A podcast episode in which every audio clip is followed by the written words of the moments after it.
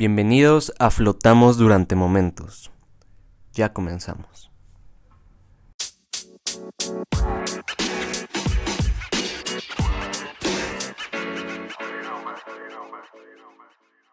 Capítulo 4. Primer especial. Aborto. Muy buenas tengan mis queridísimos radioescuchas, mis flamantes seguidores de este su queridísimo podcast flotamos durante momentos. Eh, nos encontramos en esta cuarta emisión, que no es cualquier cuarta emisión, déjenme decirles.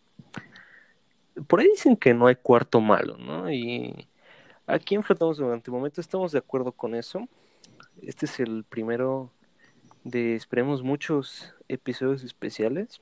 Verán, la temática consiste en que todos los invitados que estuvieron durante el mes, a fin de este sean se reúnan y pues nos volvamos a encontrar aquí a hablar sobre un nuevo tema, ya entre todos, a discutirlo, a, que se haga aquí una un debate, ¿no? Un debate acá lindo.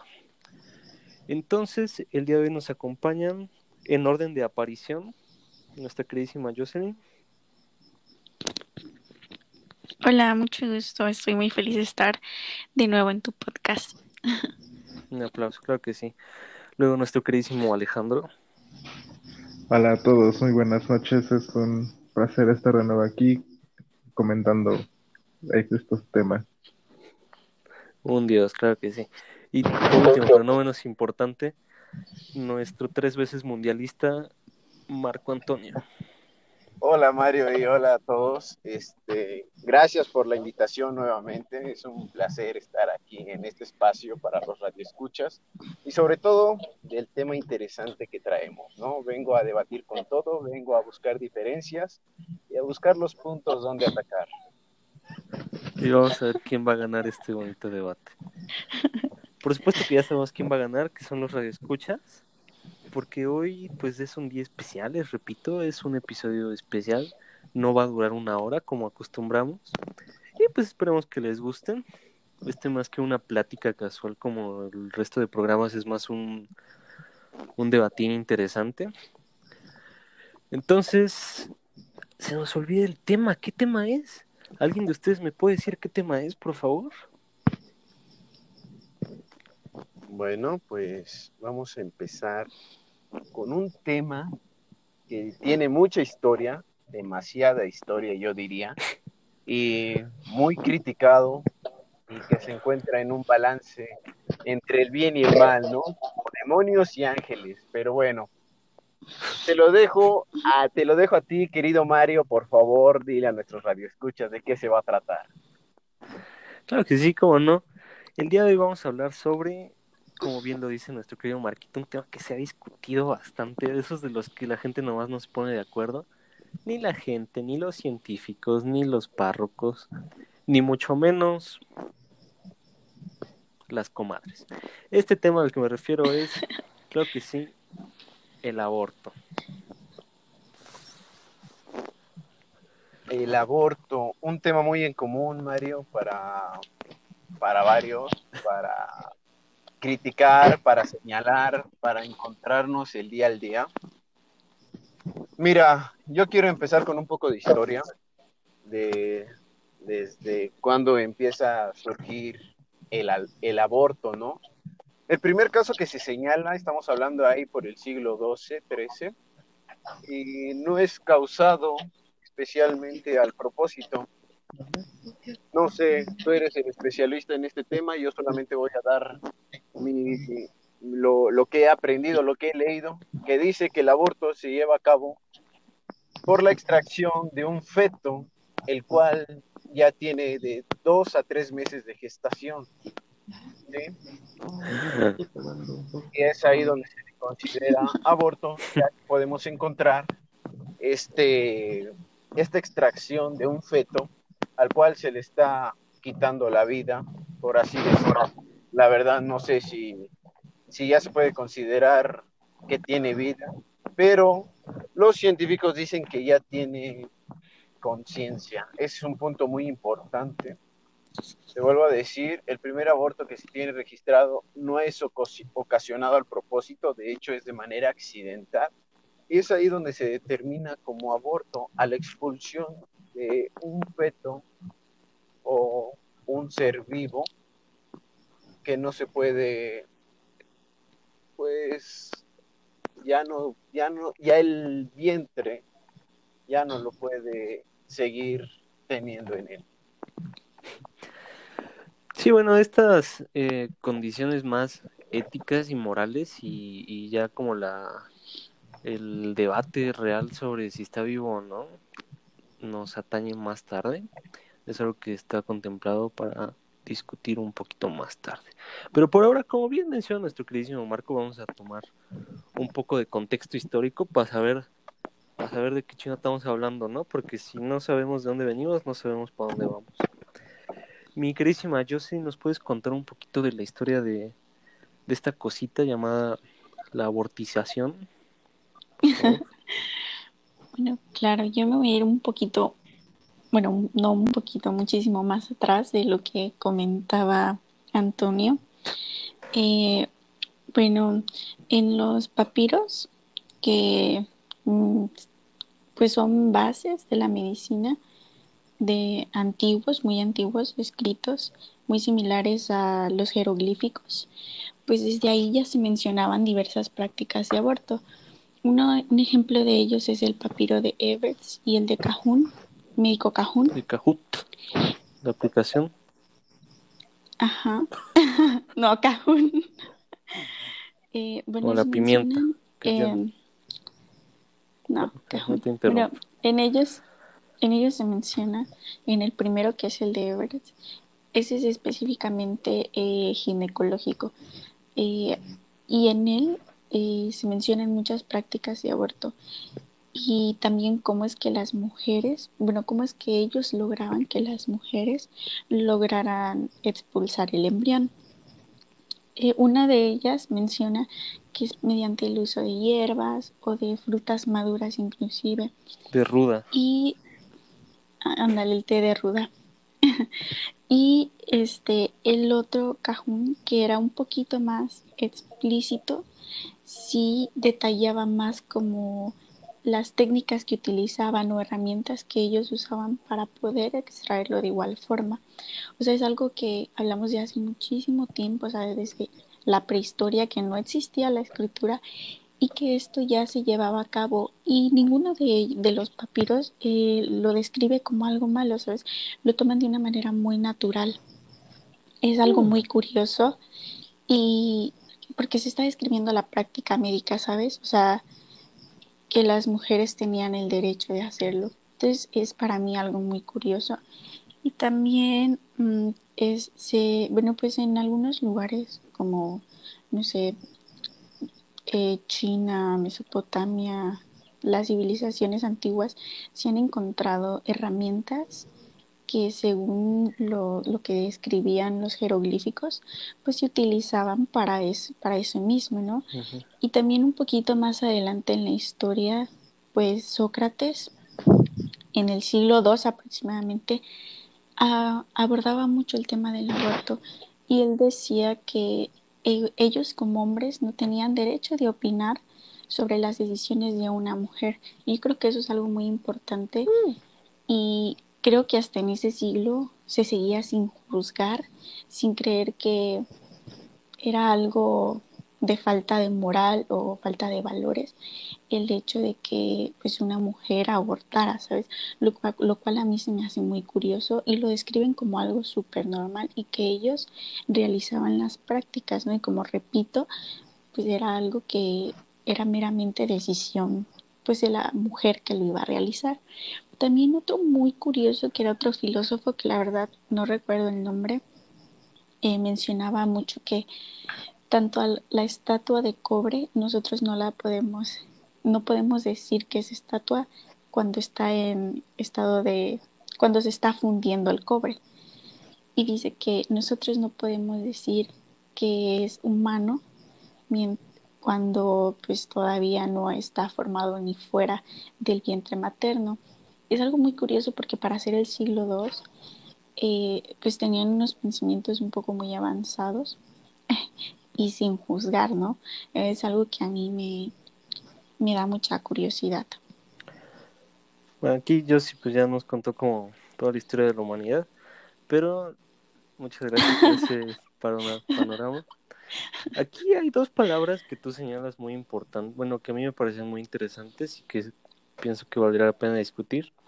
La primera es que dijiste que es algo muy natural. Entonces, esa es la primera palabra que quiero resaltar, natural. Y la segunda ya fue, esa fue de las primeras palabras que dijiste, la última, bueno, de las últimas que dijiste fue eh, avanzado.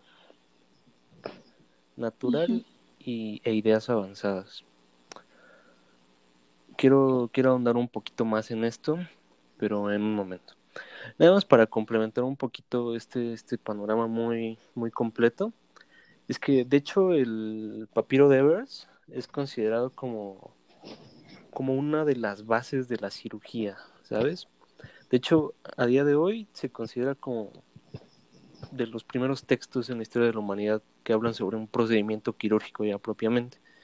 Que sí, como tú mencionas, en su mayoría son procesos ginecológicos, sin embargo también tiene un par de cositas por ahí eh, de otras partes del cuerpo, pero bueno.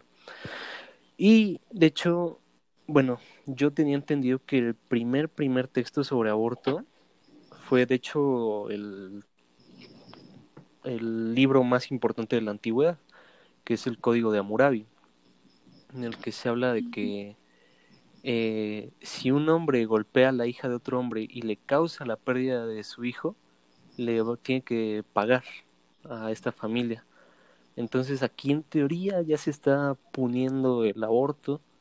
O sea, no habla propiamente de eso, sin embargo ya se hace esa mención de que es una práctica pues que se castiga. No, no, no nos vayamos a bien o mal, porque eso es muy ambiguo y obviamente cada cada época tiene sus concepciones de bien o mal, simplemente digamos que es castigado. pero pues uno de nosotros está muy callado, ¿no? Así como en el Among Us hay un impostor entre nosotros, al parecer. Nuestro queridísimo Alejandro, ¿tú qué piensas sobre esto que hemos mencionado? ¿Qué, qué te llega a la mente de todas estas ideas? Bueno, me llama principalmente la atención lo que comentó Jocelyn hace un momento, cómo consideraban, o bueno, cómo relacionaban esto del aborto en la antigüedad, esta, llamémosle metáfora sobre la estatua de cobre, que no puede llamarse estatua todavía al no estar terminada, ver cómo lo relacionan, cómo encuentran esa relación entre, pues no sé si llamarlo producto, si un producto todavía no está terminado no puede llamársele como tal, entonces siento que en este caso también lo aplicaron o lo llevaron al, a los humanos, al, al hecho de estar embarazadas, de, que iban a tener un hijo y ver que todavía, digamos, le faltaba este proceso, todavía no puede ser considerado humano. Algo muy diferente en nuestra actualidad, ¿sabes? Porque pues algunas personas ya lo consideran como humano desde el momento que se enteran que la mujer está embarazada y de, ay, pues ya el bebé y le empiezan ya a llamar por un nombre, por el nombre que va a tener cuando no se sabe con exactitud o se confía demasiado que va a nacer, que va, que va a completar este proceso. Entonces es, es muy interesante ese dato que nos compartió Jocelyn hace unos momentos. De hecho, eh, como tú lo mencionas, es, sabes, algo que no me había pasado por la mente y que tiene mucha razón, es muy interesante. Eh, para fines de estudio, para fines entre comillas científicos, porque claro, tiene su, su propia terminología, eh, mórula, embrión, feto, dependiendo del tiempo, pero sin embargo para fines prácticos pues se, le denomina producto, inclusive antes de, de, de, que la mujer dé a luz, de que la madre dé a luz. Pero sí, como, como lo mencionas, tiene, mucho sentido, ¿eh? que no se puede llamar producto si no está em, culminado. Y eso aquí nos lleva a otra cuestionante. Entonces, ¿por qué alguien dijo, ok, se le va a llamar producto? Porque entonces aquí la, el culmen de, de este digamos, ser, ya no sería entonces el nacimiento, sino sería la fecundación. Pero bueno, es solo un algo que nace de la terminología, no es plenamente algo científico. Em, bueno, este fue el panorama histórico, básicamente.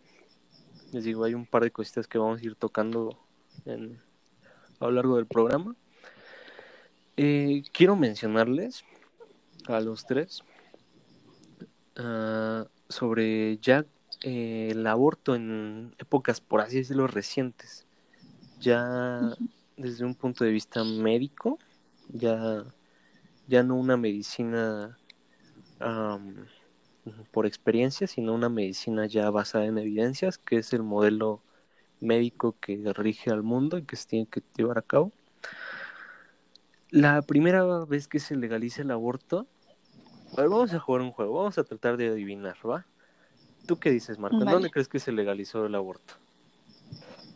Por primera vez. Un país.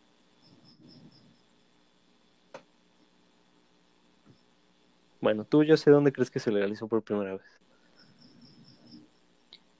Mm, ay, es que sí lo recuerdo. No, nada más adivina. Tú en un país al azar. Mm. Vamos, ya no es gran ciencia, solo di un país. Chile. Pero Chile es de los más recientes. Tú, Alejandro, ¿qué dices? ¿Qué te dice tu corazoncito? ¿Dónde fue el primer país? Yo me atrevería a pensar así con un pensamiento muy optimista que fue un país de primer mundo. No me voy a centrar en un país en específico, pero sí en una región. Yo apostaría a un país europeo. Me, me gustaría pensar España o Alemania. Europa. Marco, ¿nos escuchas? Claro que sí, claro que sí, sigo con ustedes. Oye, rápidamente, pienso que me tuve que haber puesto a estudiar más un poco, un poco más el tema, ya me siento como el niño castigado con las, con las orejas de burro, pero bueno, ya en cuestión de tu pregunta, eh, me gustaría mm, pensar entre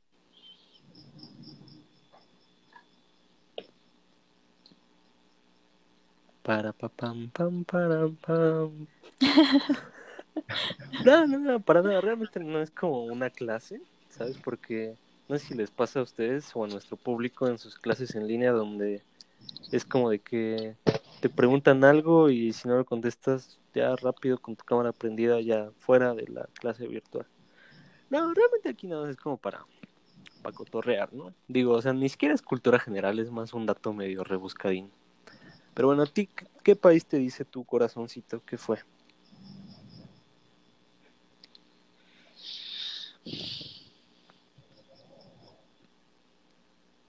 Bueno, eso lo vamos a tomar como un México. pues déjenme decirles a los tres que, bueno, a los dos, que están... Bueno, yo sí, tú estás pues bastante, bastante lejos, ¿eh? Lejos. quedaste muy fría, casi, casi del otro lado del mundo. Y tú, mi queridísimo Alejandro, te quedaste cerquita, ¿eh? Porque como tal no es un país europeo, bueno, la mitad es europea. El primer lugar del mundo donde se legalizó el aborto fue en la Unión Soviética. Es cierto. Eh, para ser más concretos, en el año de 1920, cuando aquí en México apenas estaba terminando la revolución, allá los soviéticos dijeron, ¿saben qué? Al Chile vamos a hacer que el aborto sea legal. Entonces, pues estos muchachos pusieron el aborto legal y se hizo como una especie de cascada en otros países igual con ideología comunista, pero varios años después, muchos años después, por ahí de los 50 mediados, ya se nos vinieron Polonia, Hungría, Bulgaria, la República Checa, etcétera. Bueno, que en ese tiempo era Checoslovaquia. Y, perdón, y de hecho, entre estos hubo uno que no era comunista y que dijo, sobres, vamos a legalizar para que vean los comunistas que también nosotros le entramos a sus ideas progres. Y fue Suecia, la que a finales de 1930, de los 30, fue la que dijo, sobres, vamos a rifarnos. Entonces, pues sí, en efecto, como tú lo mencionabas, fue el primer mundo, por así decirlo, que en ese tiempo no era tan primer mundo, ¿no? Porque pues todavía no se venía la Gran Guerra, todavía no se venían muchas, muchas cosas del siglo XXI, que de hecho recordemos que esta terminología de primer y tercer mundo nace de la de la de la guerra entre comunistas y, y no comunistas. bueno, de la, de la segunda de la guerra, fría. Ajá. Bueno, de la segunda guerra y de ahí a la guerra fría, porque el primer primer mundo era como el bloque capitalista, por así decirlo, y ya el tercer mundo, el segundo mundo, perdón, era ya los capi perdón, los comunistas, y ya el tercer mundo eran los neutros. ¿Saben? O sea, no, es, no tiene nada que ver con el desarrollo humano, sino que México es tercermundista históricamente por no ser un país con tradición bélica internacionalmente, no por ser un montón de personitas pobres, ¿saben? Pero bueno, es un tema para otro maldito día. Entonces, continuando con la con el tema con el que nos atañe aquí, pues fue aquí en la Unión Soviética donde por primera vez se, se hizo ya algo legal, ¿saben? Ya no era como, como nos dijo hace rato en que en el mundo antiguo que realmente era sin tanto fundamento, ¿no? Porque digo, claro que no se pone en tela de duda la ciencia que tenían en esos tiempos, porque de una u otra forma pues se, se tenían ciertos conocimientos. Sin embargo, ya fue hasta principios del siglo XX cuando se empezó a hacer ya, como les dije en un principio, con medicina basada en evidencias. Y esto me lleva a una pregunta, mis queridísimos amigos. Ustedes, esto ya es más personal, ¿eh? ¿Ustedes creen que la Unión Soviética realmente lo hizo por una cuestión de salud pública o lo hizo por una cuestión de propaganda, por así decirlo. Arrancamos contigo, mi queridísimo Marco, que ha estado muy callado.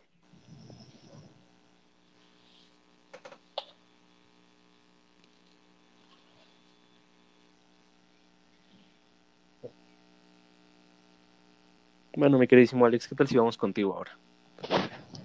Sí, me encuentro en un dilema porque yo me atrevería a pensar que fue más una cuestión de propaganda, o sea, en el afán de, de no sé, promocionar su ideología comunista, de, o sea, y expandirla por el mundo, tal vez ofrecerle esto esta alternativa a, algunos países para alinearse con él fue más por propaganda, fue más por, cuestiones de propaganda, porque en nuestros tiempos ya digamos que la ideología que se tiene sobre el aborto es para evitar, o sea, ya quiero pensar que en ese entonces no, había problemas de sobrepoblación mundial y hacerlo por, o pensar que lo hicieron por cuestión de, de salud nacional, salud pública, me suena más complicado. Yo creo que es, fue más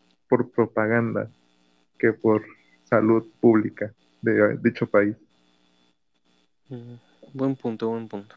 Pasamos con usted, señorita. Claro, eh, yo comparto la opinión. Creo que ¿De igual Digo, de Alejandro. ¿O de Marco? es de Alejandro. No de Alejandro. yo, yo comparto la opinión de Alejandro. Yo creo que fue una cuestión más de propaganda, porque si nos vamos por el hecho histórico y realmente te pones a pensar, mm, Rusia jamás se ha caracterizado por ser un, un país del todo liberal, ¿no? Hasta en la actualidad. Entonces yo creo que, y además del comunismo, era es muy estricto en cuanto a las reglas que se imponen, a las cosas que se dicen. Entonces yo personalmente creo que para ser un, para ser comunistas es como algo demasiado liberal que creo que únicamente se implementó pues complementando un poco de lo que dijo Alejandro, pues sí para, pues para que se esparciera esa ideología o para que el comunismo fuera más afín a diversos países, ¿no? Mm, buen, buen punto también. Nuestro querido Marco, ¿te encuentras por ahí? Bueno, pues yo en lo personal, mmm, tratando de ser un poquito moderador, pero también parte, em, quiero pensar que en efecto no había como en ese momento algo que los obligara a, a resaltarse en el mundo, por así decirlo, ¿no? Porque, por ejemplo, me explico, más adelante que vino la guerra, pues ya sabemos que todos los países buscaban de una u otra forma enaltecer a su nación, ¿no? ¿Me escuchan? Pues, te oímos y te sentimos. Ok, qué bueno, porque est- estuve variando mucho tiempo con este equipo para poder dar mi opinión, nada más los escuchaba. Bueno, Bueno, ¿ya, ya nos puedes escuchar? sí, ya los escucho y qué bueno que me escuchen de ustedes. Nada más para reafirmar, ¿eh? Reafirmar y que estén conscientes que yo dije, cuando no me escuchaban, y yo dije que pues probablemente era Rusia, cuando estabas haciendo tu pregunta. Ah, Sí, escuché, dijiste, sí, fue la Unión Soviética en 1920. Fue propaganda, por cierto. Un Sí. Bueno, mira, ve, referente a tu segunda pregunta que estás realizando y antes de que empieces a abarcar tu tema y digas que es mentira lo que digo, Ajá. Mm. Bueno, muchachos, estamos experimentando fallas técnicas una vez más. O sea, lo que pasa es que Marco, pues, digo, por si ustedes no lo saben, público en casa, este, es astronauta. Entonces ahorita pues está en el espacio, pues ya saben que no, no llega muy bien la señal ahí. De hecho, ¿sabían ustedes que en el Everest hay señal de, de celular? Eh, ¿En serio? Qué para que no curioso. digan que Telcel no es la red. Eh, este programa no está auspiciado por Carlos Slim, pero debería. Bueno, pues en lo que se nos vuelve a conectar nuestro queridísimo Marquito, les voy a les voy a mencionar lo que lo que pienso yo personalmente de este último de esta última pregunta. Eh, pues sí, en efecto, como lo decía Alejandro, ¿saben? O sea, en ese tiempo, bueno, ¿cuál es la función del aborto hoy en día? De la legalidad del aborto, más bien. Un control poblacional, un control de del desarrollo humano, por así decirlo. Porque digo, si es una persona que no puede mantener a un hijo, pues eh, supongo que es una alternativa en los lugares donde está legalizado. Sin embargo, en este tiempo, en, o sea, 1920, no era ni por asomo el mundo tan desarrollado como lo es hoy en día, no solo en ideologías, sino en múltiples factores, ¿no? Entonces, pues sí, y como les decía hace rato, eh, no había como algo que realmente impulsara a las naciones a resaltar, ¿no? Porque digo, más adelante fue la guerra mundial, donde el primer ejemplo que se viene a la mente es la Copa del Mundo, que no me dejan mentir, Italia la, la albergó en 1934 y todo era propaganda de este muchachón de Mussolini. Luego más adelante, mucho Right. más adelante, a finales de los 60 que se da la carrera espacial en plena Guerra Fría. Igual, digo, podrá ser o podrá no ser cierto, pero de que está ahí el registro histórico, pues lo está del alunizaje. Que algunos dirán supuesto alunizaje, pero bueno. En, sin- en cambio, en este momento, pues era como de un, güey, pues como que, o sea, yo me imagino a los rusos así como de, güey, pues la neta nos vale madre que lo que diga el mundo. O sea, es como de, es como de vamos a hacerlo para que Ah, como, como tú lo habías mencionado Alejandro ¿sabes? o sea como una mera estrategia Pues sí, más que nada yo siento para, digamos, hacer ruido, como para que el mundo te volteara a ver, o sea, porque realmente era un movimiento que tal vez estaba surgiendo en esos tiempos, no era muy popular o era mal visto, sigue siendo mal visto en nuestros tiempos, entonces el como tener algunas ventajas, ofrecer algo que otras fuentes, otras filosofías no te iban a, ofrecer, él sería más como que llamativo para otros, para otros lados. Mm. ¿Qué piensas tú, Josie? Yo comparto la idea. Definitivamente sí creo que, o sea, como lo mencioné antes, históricamente Rusia jamás ha sido hasta la fecha un, país con ideas liberales. Entonces es muy extraño que ellos pues hubiesen ah, eh, estado a favor del aborto. Y sí comparto la idea de que pues, es meramente propaganda, pues para seguir causando un poco de revuelo ahí. Sí, pues creo que llegamos a un acuerdo respecto a esto. Así que em, les late si pasamos a allá algo más reciente. Digo, ya, ya tocamos un tema plenamente histórico, cómo era en la antigüedad, cómo fue sus inicios ya incursionando en la legalidad. Así que les late cacahuates que hablemos ya de en qué países hoy en día es legal. ¿Les late chocolates? Me parece perfecto. Bueno, de hecho, em, les, les voy a mencionar y ya me comentan lo que opinan, ¿va? Aquí quiero tocar una mención muy interesante que hizo Alejandro en su primera participación del día de hoy, o fue la segunda, me parece. Eh, primer mundo.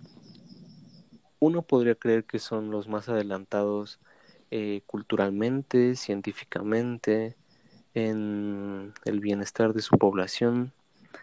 Y la verdad es que sí, en efecto sí. Porque aquí podemos ver que eh, en el primer mundo es donde precisamente, bueno, en su mayoría más bien, es donde precisamente ya está legalizado en cualquier circunstancia.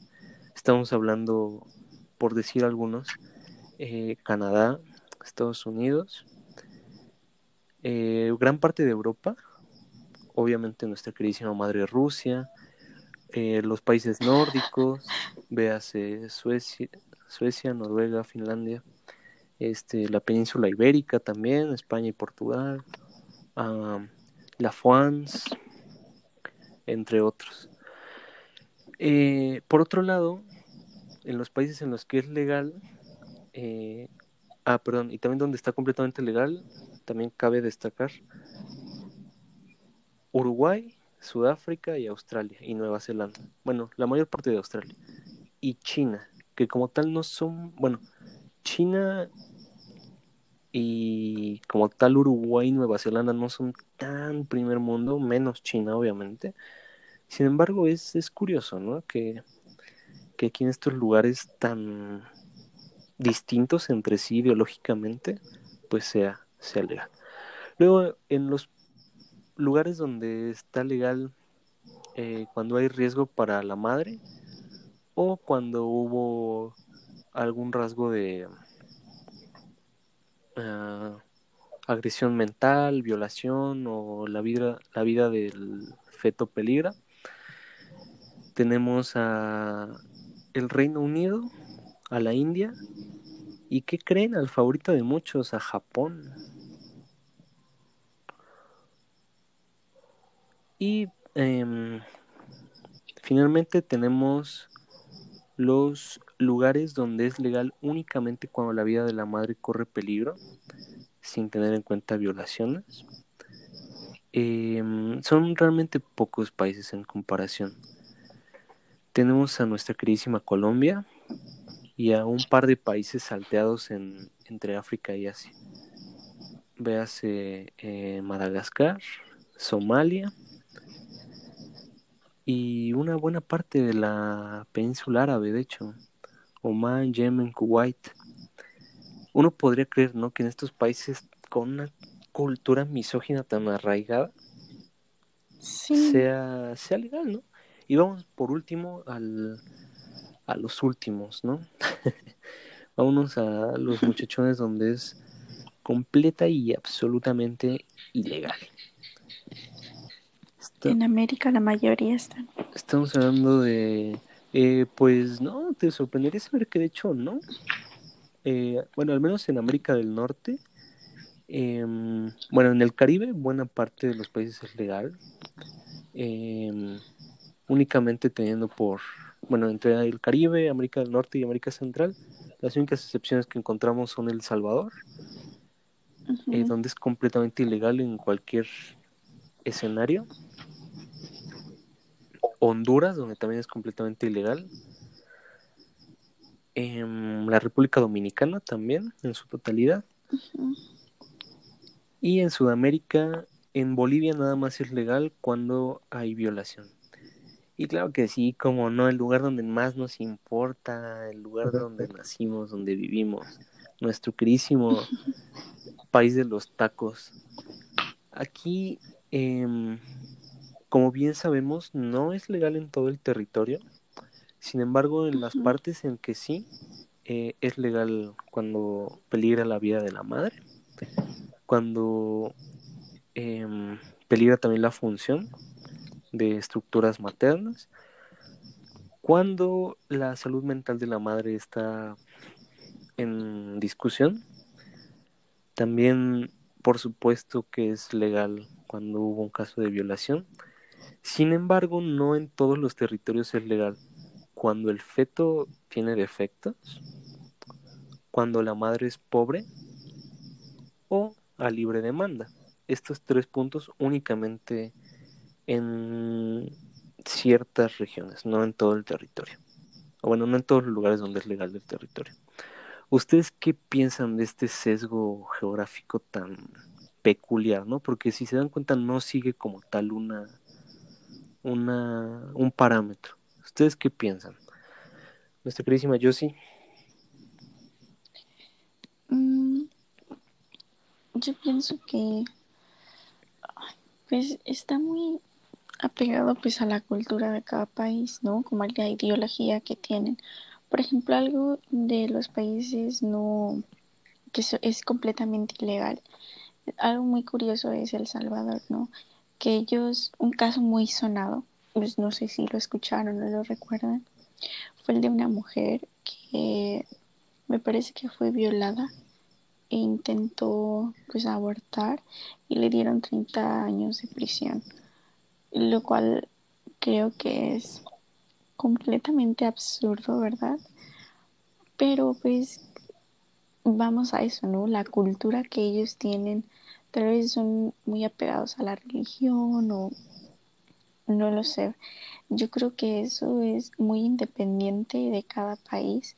Por ejemplo, mencionabas que Japón, uno de los favoritos, que solo en ciertas ocasiones es eh, aprobado, pero es también porque si te das cuenta, la cultura asiática casi siempre es como muy estricta, es como en ciertos sentidos demasiado estricta. Y creo que también el hecho de que los demás países que son primermundistas y que usualmente son liberales eh, hayan implementado esto, eso significaría para Japón tal vez el hecho de quedarse un paso atrás de lo que está pasando a nivel mundial, ¿no? Con respecto a los pensamientos, a la globalización. Entonces yo creo que ciertos países tal vez sí lo hacen un tanto por, por el hecho de no quedarse atrás y otros tantos sí se apegan demasiado a, a la cultura y a su ideología. Sí, no, de hecho, pues El Salvador, ¿no? Hasta su nombre nos indica que tiene muy arraigada esta creencia cristiana. Pro vida. Em, pero bueno, sí, es algo muy interesante. Alexander. Sí, yo coincido con nuestra estimada Jocelyn, que es influye de gran importancia el aspecto cultural, el ver cómo estos países tienen tan arraigada esta parte de la religión y el de considerar, no sé, el nacimiento, la llegada de un bebé a sus amigas como una bendición. O sea, es, digamos que también lo atribuyen mucho como que a, a Dios, ¿no? Como de, ah, es que si pasó, pues porque Dios así lo quiso y tienes que respetar lo que diga Dios. Y no te vas a infierno, que no sé qué.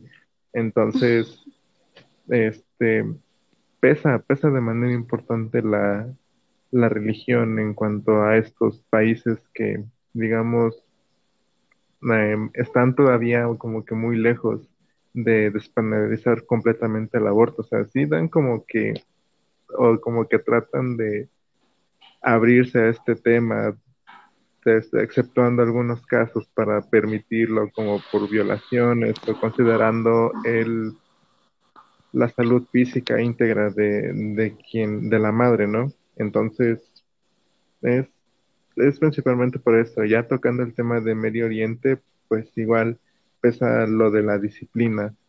Pesa porque, bueno, hay tanto disciplina como honor ahí se toman muy en serio la parte del honor, entonces es como de si abortas es, es digno de deshonra, ¿no? Deshonra para ti, deshonra para tu familia y deshonra para tu vaca, ¿no? Entonces es, es increíble esta parte, como cómo pesan las cuestiones culturales para una, digamos, decisión que tendría que ser, no sé, propia de, de la persona que está inmersa en, en, la situación.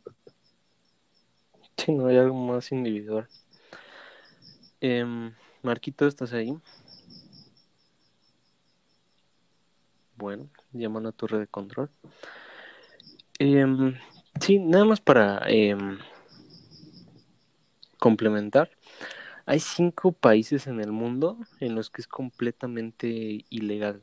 Y no solo eso, también cualquier mujer o persona que realice esta práctica en cualquiera de sus variedades está irrumpiendo en un delito pues federal, por lo que sería cárcel, cárcel total y absoluta en cinco países. Y como ustedes ahorita lo mencionan, digo, uno podría creer que es en el Medio Oriente, que es en África, que son países que pues digamos, tienen una visión del mundo para nuestra cultura occidental, pues muy em, arcaica, ¿no? Por así decirlo. Sin embargo, estos cinco países, ¿qué creen? Son países precisamente de cultura occidental. Son países con los que compartimos muchas similitudes eh, en México.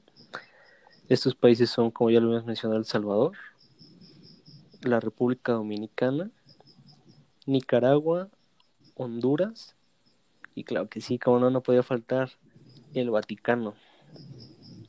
El Vaticano. ¿Saben? Y de hecho, em, bueno, este es un tema que, tengo pensado abordar en algún otro programa. Eh, las libertades que nos ha otorgado la filosofía occidental y que inclusive, aunque suene irónico, las libertades que nos ha otorgado el mundo cristiano. Me explico. Eh, digo, ya sabemos lo que sucedió con la Santa Inquisición hace tanto tiempo, ¿no? Sin embargo, hoy en día, nuestro mundo occidental se encuentra relativamente más eh, abierto a cualquier cosa. Por ejemplo, em, en el lejano oriente, en China. O sea, no vamos a abordar tanto el tema político, sin embargo, hay muchos videos en las redes sociales e internet donde se demuestra un terrible control y una soberanía absoluta del gobierno. Y Corea del Norte inclusive también es un buen ejemplo. Por otro lado, en el, en el Oriente Próximo, o más bien en el Medio Oriente, eh, tenemos pues lo que ya sabemos, ¿no? De los países de cultura islámica, que digo, también quiero aclarar que no me refiero a que sean países menos desarrollados. Digo, la globalización pues ya le pegó a todo el mundo.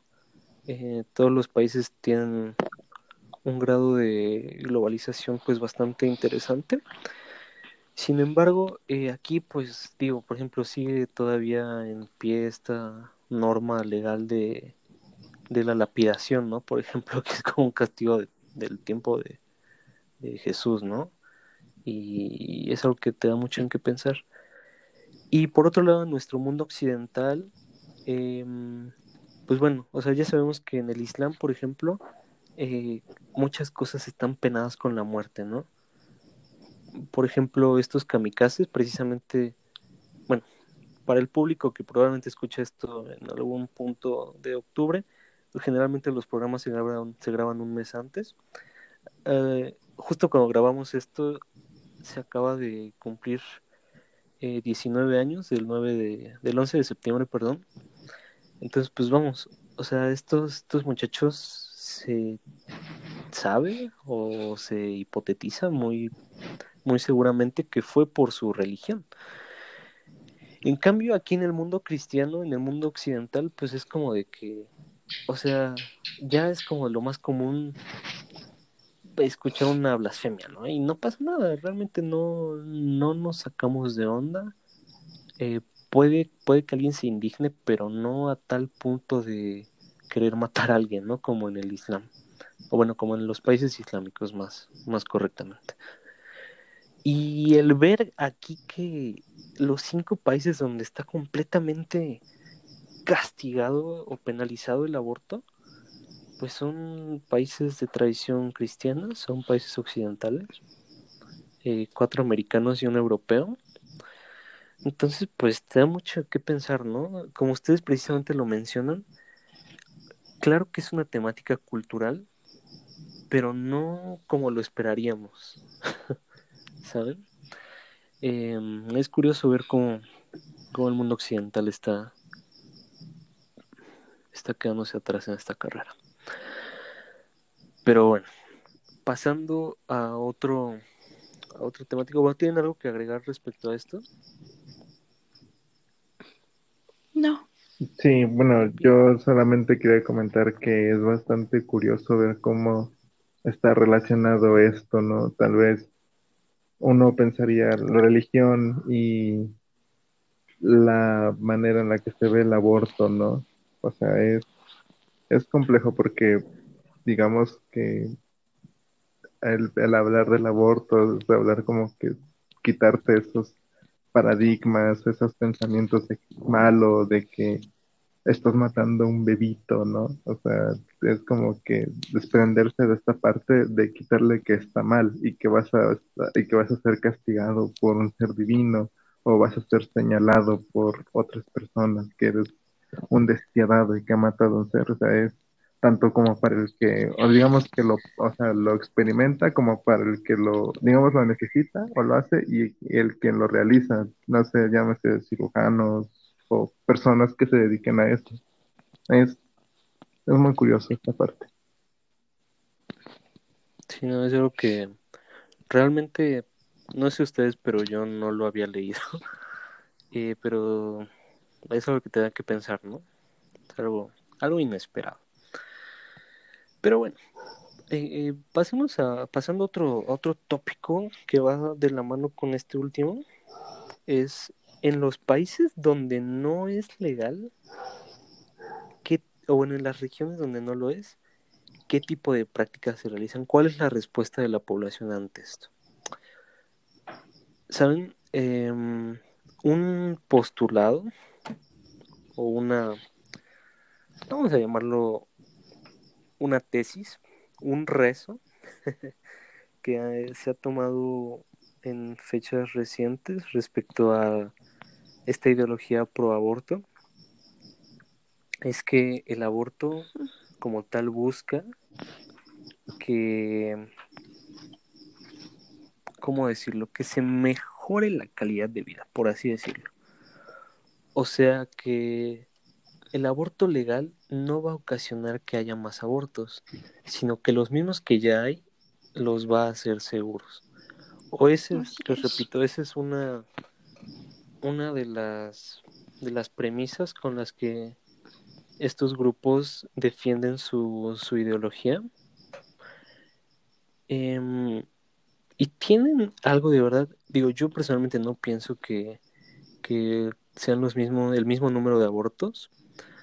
Sin embargo, en algo en lo que sí estoy de acuerdo y yo supongo que la mayoría podemos estarlo, que definitivamente va a ser más seguro. Eso es prácticamente un hecho. Si no es que es completamente un hecho. ¿Por qué? Pues porque ahorita, em, claro que existen muchos métodos anticonceptivos, claro que tristemente las violaciones están a la orden del día.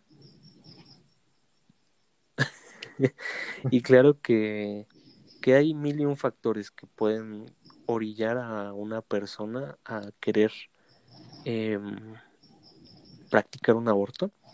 Claro que eso, eso no queda ante la duda. Hay muchísimas situaciones y muchísimos escenarios. Sin embargo, también como hay tantos escenarios, hay tantas personas que quieren realizarlo y tan distintas. Me explico. Una mujer eh, blanca, profesionista, de, mm, no sé, de Australia, quiere practicarse un aborto. ¿Qué hace?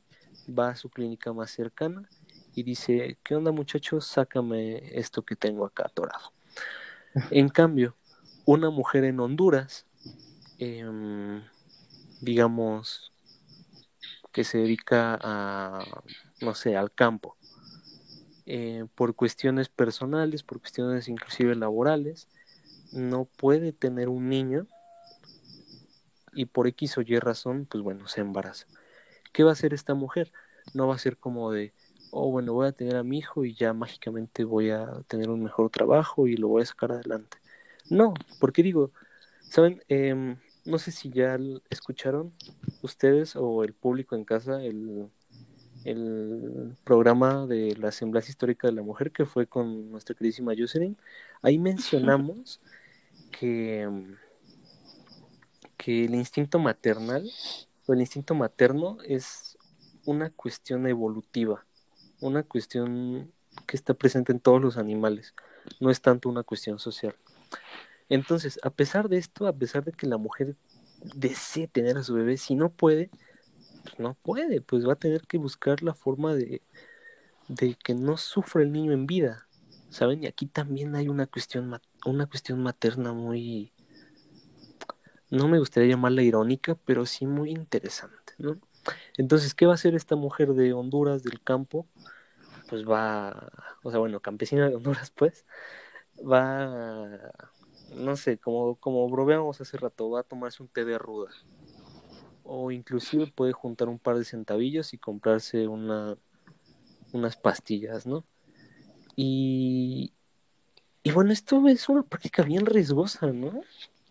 O sea, es, claro.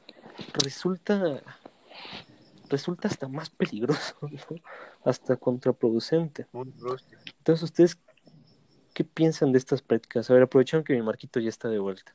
Este, gracias Mario. Este, pues mira, yo, yo en este, en este tema quería hacer la contraparte, la que no estuviera de acuerdo con todos ustedes, más sin embargo, pues ya de mis fallas técnicas, ¿no? Entonces no me queda más que estar a favor. y, como, lo dices, lamentablemente, como te repetía yo en el episodio que tuvimos, vivimos en una sociedad así, donde no todos tenemos la misma oportunidad ni todos recibimos los mismos derechos. En este caso estamos poniendo dos claros ejemplos en dos países diferentes, donde la economía, por ende, sale a brote. ¿sí? No es lo mismo tener la economía adecuada para recibir a una persona o decidir quitar, no, no recibirla. En este caso tú proyectas que ella va a su clínica privada y dice, ¿sabes qué? Quítame esto, ya no me sirve o no lo quiero o no es el momento. Más sin embargo, existe la otra parte donde no puede ir a una clínica. Recordemos, recordemos que en, en regiones que todavía existen, no están muy lejanas de la comunidad, en regiones y en poblados muy, muy, muy poco avanzados, existen todavía los, los brujos, los chamanes, que como en efecto dice... Los druidas. Exacto.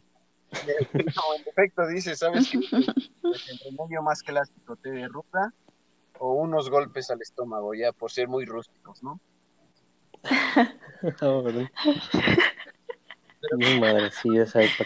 Una caída de escaleras. Ándale, unos madrecillos, vale, juegue. Sí, Vamos. no, la clásica que no, pues me caí o, o andaba yo en la bicicleta. Este, pues sí, mira, ve, podemos encontrar esta, esta situación en la actualidad. Digo en la actualidad porque este, la, la vivimos, la vivimos al día al día. ¿sí?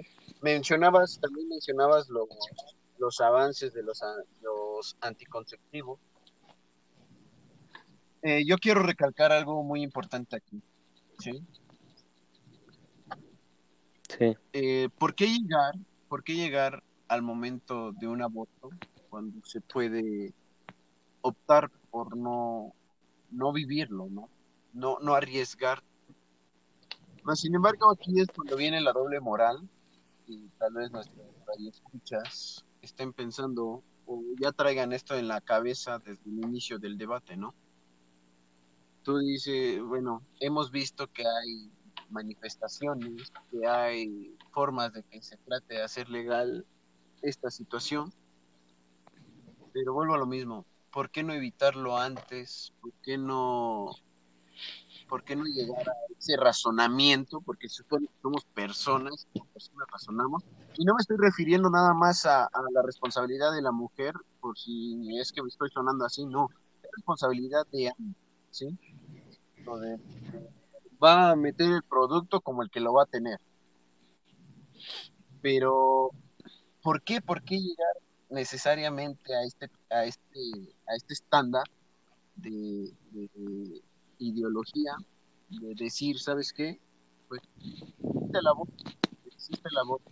Y la verdad es que voy muy retrasado, tengo mucho que opinar, porque me quedé ahí en que- si era- que si por, por sonar como país, que si era por darse a conocer, que si era por pura mercadotecnia, en fin.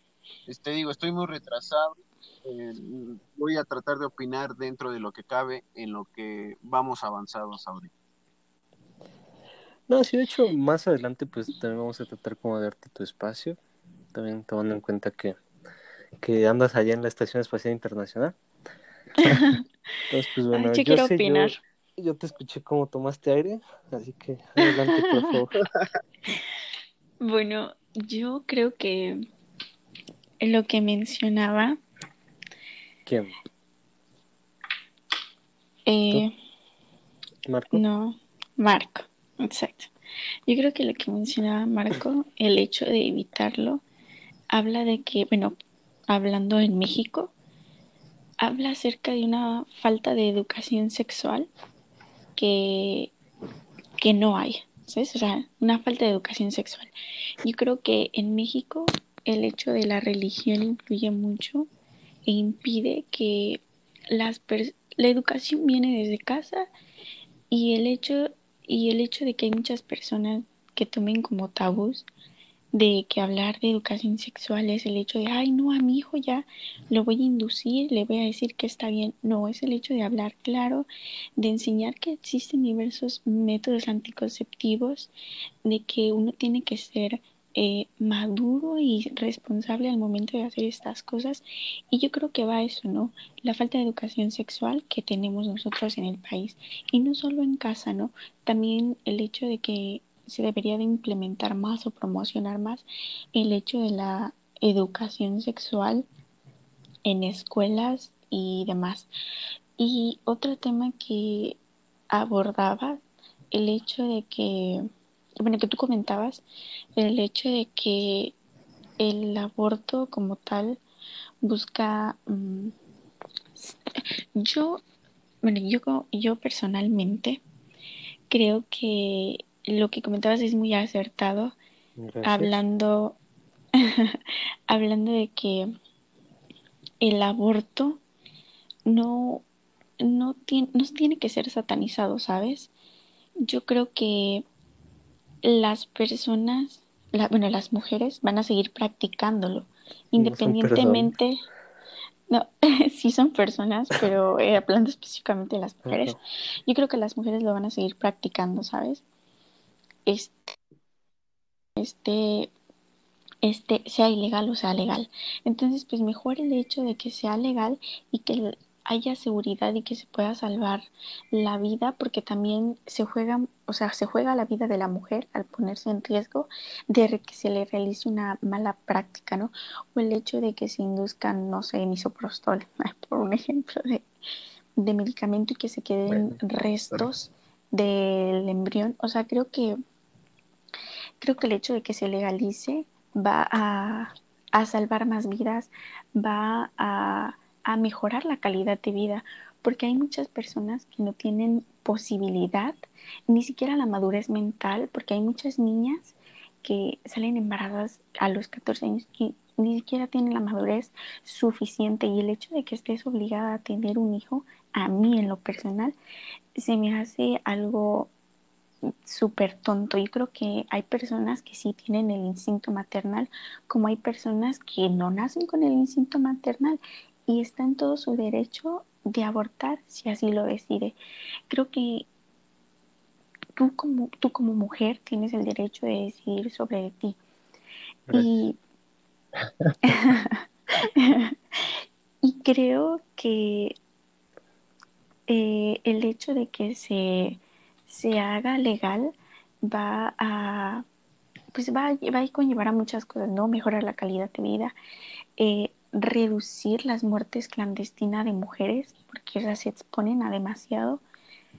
Y creo que también mm, va a hacer que más personas tomen conciencia sobre el hecho de, de, la educación sexual, que a mí en lo personal me parece súper importante. Y algo que me causa mucho ruido es que, por ejemplo, las personas que son prohibidas, o sea, yo respeto la ideología de cada quien, pero algo que sí se me hace muy contradictorio es que las personas que son prohibidas únicamente se preocupan por las, las que todavía ni son personas, ¿sabes? Hablando científicamente. Y entonces, ¿por qué, ¿por qué no te preocupas por los niños que están en albergues? Están en refugios que no tienen padres, niños que están en la calle porque los van a tirar, porque los abandonan, porque sus padres no fueron responsables y no los hicieron. Entonces, pues mejor que se aborte, ¿no? O sea, el hecho de traer a, una persona al mundo implica muchas cosas, va más allá de lo que diga la religión o de las creencias que se tengan. Creo que es una responsabilidad muy grande y a mí en lo personal me da mucha tristeza ver que haya niños en la calle, niños que, que los matan sus padres porque pues no los quieren o personas que, que abandonan a sus hijos en la calle y hasta la fecha se ve porque si te metes a Facebook aparecen muchísimas personas de que niños que abandonan, que sus madres los matan por el odio que los tienen. Entonces, ¿por qué no mejor abortar desde que todavía ni siquiera son personas que no sienten? Y esa es una justificación muy grande de los providas, ¿no? No es que ya sienten. Y pues, realmente no es así. Por eso se estipula cierto tiempo para que se realice el aborto. Y en lo personal, pues esa es mi opinión. Em, Podría seguir hablando todo el día, pero bueno, voy a tratar de cerrar para que se pueda seguir continuando. No, no, adelante, pues estamos para hablar todo el día. Em, bueno, nada más para complementar antes de pasar con nuestro queridísimo Alex, nada más mm, pasamos a su sección favorita de, del público, el rincón médico.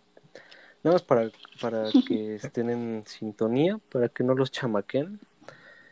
Vamos a hablar rápidamente qué es el misoprostol. Digo, hoy en día pues ya todos lo hemos escuchado, ¿no? Máxime si, si los Zoomers con sus redes sociales, pues todos lo han escuchado.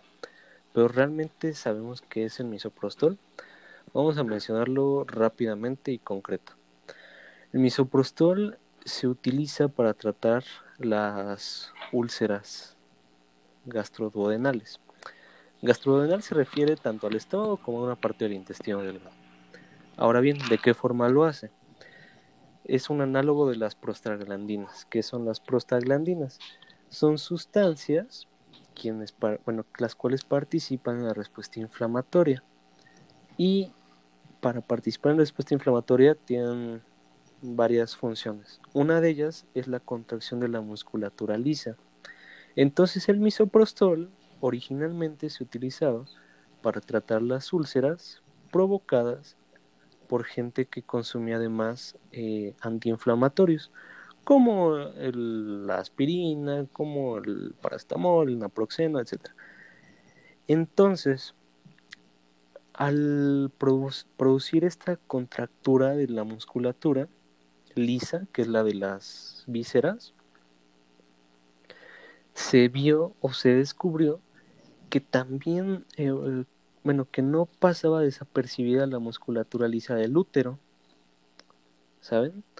Entonces, al provocar esta dilatación, o bueno, esta contracción, y también en la respuesta inflamatoria, la dilatación de los vasos, pues em, ocurría que ya no em, ya no recibía una carga necesaria de, de nutrientes por medio de la sangre de el, producto. O bueno quedamos que el producto no el efecto. Entonces pues eso es básicamente para que no los chamaquen para que sepan qué chingados es el misoprostol y digo, no se los recomendamos aquí en el programa, pero si se sienten valientes, pues para que sepan más o menos qué es. Pero bueno, aquí termina ya la cápsula médica y pasamos con nuestro queridísimo Alejandro, ¿qué, qué tienes en la mente?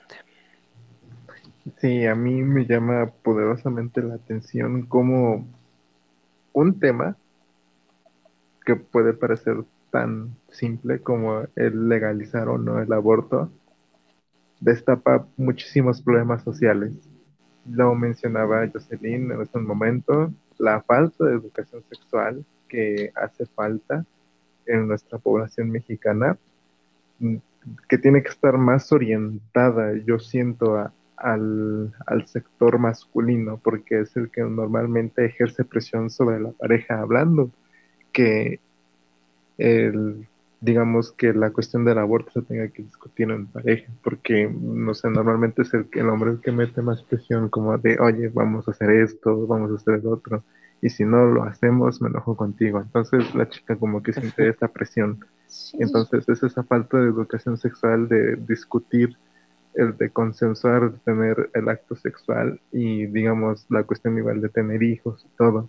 Es, es eso, es la falta de educación sexual también me llama algo la atención que mencionaba nuestro amigo Marco de, de la de las situaciones que tú nos planteaste. Yo no, yo siento que no nos tenemos que ir tan lejos para darnos cuenta que no todos van a tener las mismas oportunidades para acceder a esto si es que algún día llega a hacerse realidad en nuestro país. No sé, bueno, supongamos en el caso de la Ciudad de México, que una chica de una zona, digamos, no sé, de estatus, llamémosle, llamémosle Tlalpan, Santa Fe, que vaya a su clínica y diga, no sé, ay, pues vamos a, ya voy a abortar, ¿no? Ya porque pues no, no lo quiero, no me sirve, mi pareja me dejó y no me va a ayudar, ya no sé. Y en contraste, una chica en la, hombres.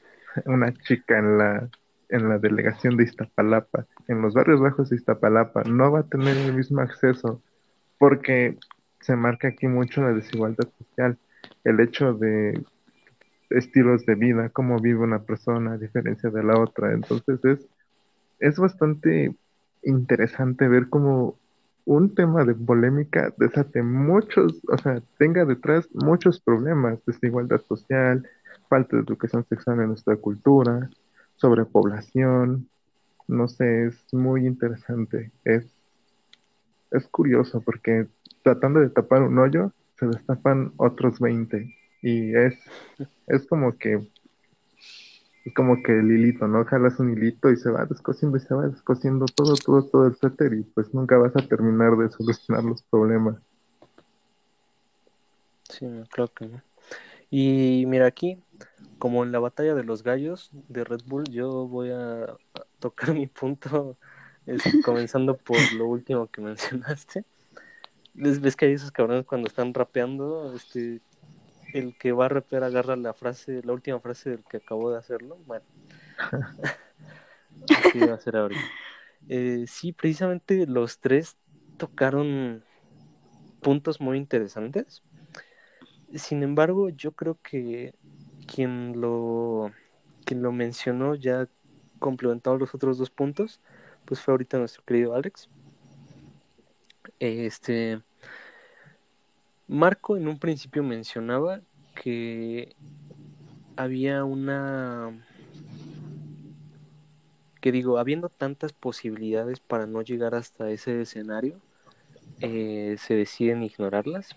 Ese era el punto de, Marco. Luego Joseph menciona que eso no sucede porque no hay una correcta educación sexual en, nuestro país. Y luego Alejandro ya los agrupa ambas puntos de vista y dice que em, tú estás viendo nada más el punto, el aborto, pero si alejas un poquito la vista te das cuenta del resto de puntos que son la desigualdad social, que son em, un sistema educativo deficiente, que son una falta de infraestructura médica, eh, etcétera. Entonces, tocando estos puntirijillos, estos problemitas que no, que no tenemos al principio en la mente cuando hablamos de este tema, bueno, el principal, la educación sexual. ¿Qué sucede con esto? Claro que volvemos a lo mismo de hace rato, de la legalidad. Eh, naturalmente en las sociedades con esta ideología cristiana, pues putos el tabú, el tabú enorme que representa la sexualidad, ¿no? O sea, inclusive, les voy a dejar algo para pensar. Y necesito que me contesten así, con lo primero que les venga a la mente, ¿sale? No lo piensen, nada más lo primero que les venga a la mente. ¿Quién quiere pasar primero? A ver, tú, Alejandro. A ver, échamelo. ¿Los senos, ¿Los senos son un órgano sexual, sí o no? No. Jocelyn. No. Marco. Sí. Bueno, Alejandro, tú lo pensaste. Jocelyn, pues tú yo ya sabía que iba a decir que no. No, ¿qué te pasa? Yo ya sabía que iba a decir que no. Bueno, efectivamente, las mamas no son, porque ese es su nombre correcto, mamas, no son senos, no son chichis, son mamas. Las mamas, en efecto, no son un órgano sexual, son un órgano destinado a la lactancia. En los hombres están por una cuestión genética, porque son totalmente, no tienen función en absoluto. Pero bueno, no son sexuales. ¿Qué es lo que ha ocasionado el tabú religioso respecto al cuerpo humano? Que tanto las mamas como los glúteos, como por supuesto los genitales, pasen a ser del diablo, ¿no? Que no se puedan ni pensar, ni mencionar, ni mucho menos ver. Un producto Entonces, ándale. O sea, es como de nada más los cricosos de la de la calle se ponen ahí a hablar de, chichis y pompis, ¿no? Que ni es cierto, no realmente todo, todos los seres humanos tenemos esa, ese instinto. Pero bueno, eh, a lo que quiero llegar con esto es que estos mismos tabúes nos han, como sociedad, orillado a un punto en el que ya es como de, como digo, o sea, todo lo relacionado con el cuerpo humano es pecaminoso, a menos que se estudie desde un punto de vista estrictamente médico. ¿Y hasta qué punto de nuestras vidas estudiamos algo estrictamente de forma médica? Pues hasta que estudiamos medicina. Entonces, si tú no estudias medicina, ¿cómo vas a poder saber este tipo de cosas, sabes? De hecho, em, digo, no es secreto para nadie cómo es que nuestro sistema educativo ha sido deficiente, de cómo paulatinamente lo ha sido. Me explico. Vámonos a algo no tan relacionado a este tema. Por ejemplo, eh, ustedes pueden preguntarle no sé, a sus abuelos si es que viven, o a sus padres si es que se acuerdan, o no sé, algún tío, tío ya grande, cómo era la educación en ese tiempo. O sea, no sé ustedes, pero al menos a mí en la primaria no me enseñaron ni los huesos, ni cómo sacar una raíz cuadrada, ni no sé, ni cuestiones un poquito más específicas de biología, cosas que llegué a ver en la prepa o inclusive hasta la universidad. Y es como de, güey, o sea, ¿por qué? Pero bueno, ese es otro tema, la deficiencia del, del sistema educativo. A lo que sale a colación con este tópico es que de la mano con esa deficiencia, igualmente la educación sexual pues ha, ha estado desde siempre en un estatus de prohibición. ¿Saben? O sea, digo, por supuesto que, ah, digo, seguramente ustedes también, pero al menos a mí me tocó que cuando ibas en la primaria, era como de que, por ejemplo, cuando aplicaban la vacuna del VPH para las niñas, era como de que se salían los niños del salón, se quedaban las niñas y la maestra o la enfermera o la doctora que estaba en, su pasantía les daban una plática súper a grandes rasgos, ¿no? De cómo ocurre el embarazo, de, de para qué sirve la vacuna, etcétera. Y era como de, bueno, ahora se salen las niñas y entran los niños. Y es como de que ahora el maestro, o, volvemos a lo mismo, el, el, el profesional de la salud, era como de que, a ver, ustedes tienen este, sus genitales de tal forma y el embarazo ocurre de tal forma, la chingada. Entonces, o sea, ¿por qué hacer este sesgo? ¿Por qué hacerlo así? ¿Por qué hacerlo también hasta sexto de primaria? ¿Saben? Hasta la secundaria inclusive. Digo, no es más fácil. Probablemente ustedes ya hayan visto una imagen que circula en las redes sociales. Como dicen los boomers, circula en redes. De que uno de los países con menor tasa de embarazo adolescente son los Países Bajos, vulgarmente conocido como Holanda, que no es cierto, Holanda es una ciudad de este país, pero bueno. En los Países Bajos pasa y resulta que tienen una educación sexual desde el kinder. O sea, y tú puedes pensar, bueno, ¿y qué chingado le enseñan al niño de kinder? Mira, este es un pipí y este es un un cocol y cuando se juntan nacen los bebés. Pues no, cabrón, es como de que tú tienes tu propio cuerpecito, es tu espacio personal, nadie lo puede tocar, quizás aisladamente tus papás cuando te bañan, pero fuera de eso no, ni ellos mismos, sin tu consentimiento no te pueden tocar. Esto que tienes tú en tu cuerpecito pues es totalmente privado y si alguien alguna vez eh, realiza una acción indebida, pues tienes que acusarlo y que alejarte de esa persona. Entonces, digo, estas es como las nociones más básicas de educación sexual que uno podría creer que hasta cierto punto, bueno, que nuestra cultura, nuestro sistema educativo, pues supongo que ellos piensan que es algo lógico cuando no lo es, cuando es algo que se le tiene que enseñar a los niños, ¿no? Entonces, a lo que voy con toda esta guaguara es que, por supuesto que es menester tener una educación sexual desde el principio. ¿Saben? No es algo exclusivo para los niños de secundaria que ya están bien calientes, ni para los de prepa que probablemente ya tuvieron intimidad, sino para los niños pequeños, porque ellos también necesitan esa educación. Digo, recordando como un Freud, él decía que de los 6 a los 12 años estamos en el periodo de latencia, ¿no? Y no me dejarás mentir tú, Alejandro, que le sabes a esta cosita psicológica. Él decía que en ese periodo el ser humano o la persona como tal, pues no busca eh, placer sexual, sino que eh, encuentra placer estando con sus con gente de su misma edad, con juegos, etcétera. Entonces, no es la educación sexual buscando esto, el decirle, Mira, cuando un papá y una mamá se quieren mucho, mucho, mucho, sino explicarles lo que les acabo de decir, una cuestión más personal, más individual. Eso es por un lado.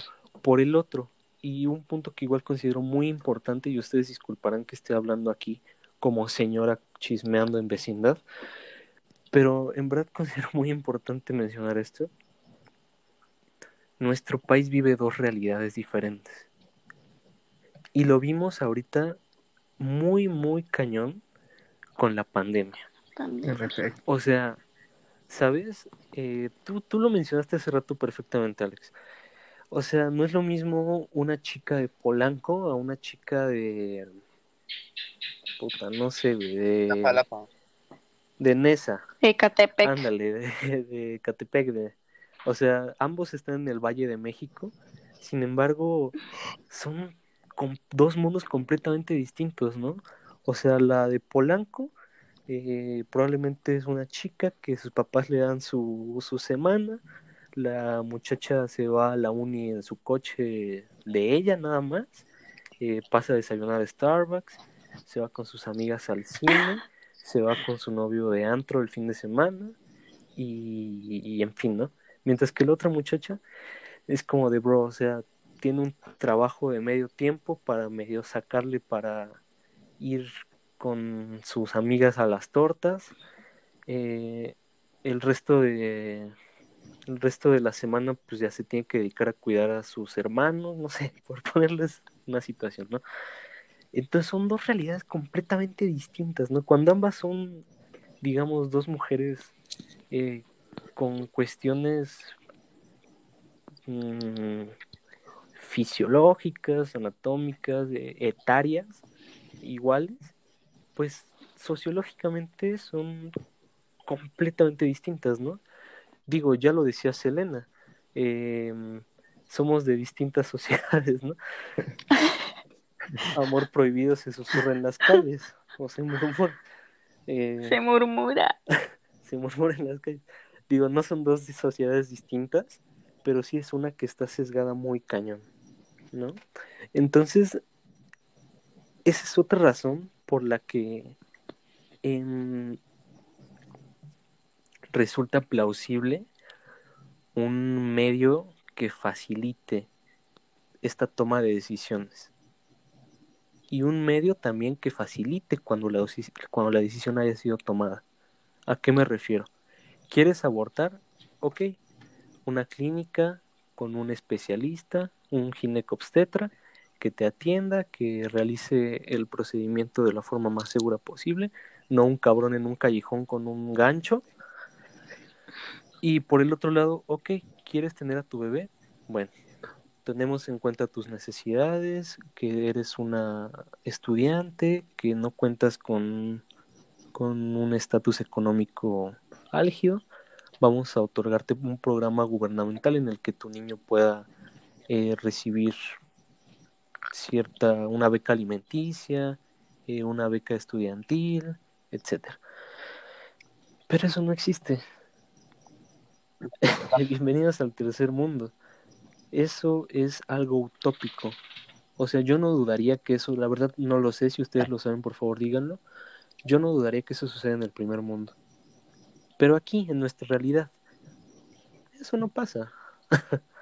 Mira, como lo mencionas, Mario, eh, lamentablemente, eh, como dices, no se lleva a cabo, porque sí existe. Sí existe, a pesar de ser tercermundista, sí existe. Este es uno de, de los derechos de los niños que está establecido en nuestra Constitución. Lamentablemente no se lleva a cabo.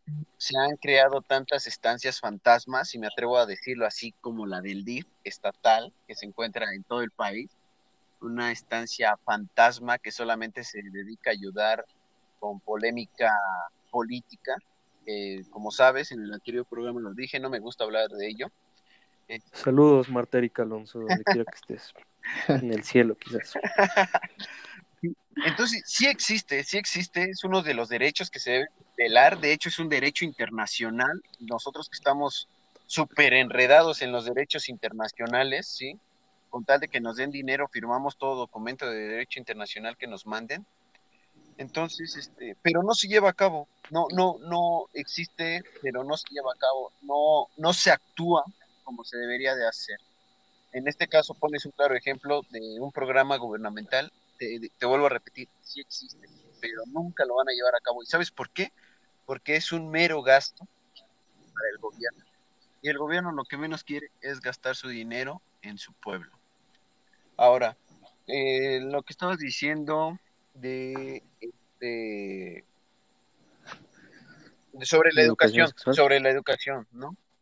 ¿Sabes qué es? Que me quedé pensando en lo que le dijiste a Alejandro, que él era experto y estabas tocando el punto de la lactancia. Entonces yo dije, entonces, ¿es experto en la lactancia? Mm, o, no, de la latencia. O, o, en, o, en, la psicología. No, yo, yo mencioné latencia. nada, o quizás en ambas. Quizás en ambas. No, no, no, nada más en la psicología por el momento. Por el momento. Me parece Al bien. rato no se sorprenda si llega Alejandra. Bueno, me gustaría Ajá. hablar rápidamente de la educación. Eh, yo ya, ya tengo unas hijas, unas gemelas, que se encuentran cursando el, eh, bueno, terminaron el kinder. A mí sí me sorprendió cuando en, en segundo de Un saludito a las nenas. Exacto, gracias, gracias Mario. A mí sí me sorprendió cuando en segundo año llegaron a casa y preguntaron, oye papá, ¿es cierto que nosotros tenemos así, así en el cuerpo? Y yo les dije, sí, ¿por qué? Y, me lo dijeron, es que fue la clase de hoy en la escuela. Y sabías que tú no puedes tocarme y sabías que ni siquiera mamá puede tocarme, que es mi cuerpo y te pertenece. La verdad es que este, son muy pocas escuelas o muy pocas maestras las que toman la decisión de enseñar esto. Y aquí te voy a decir por qué.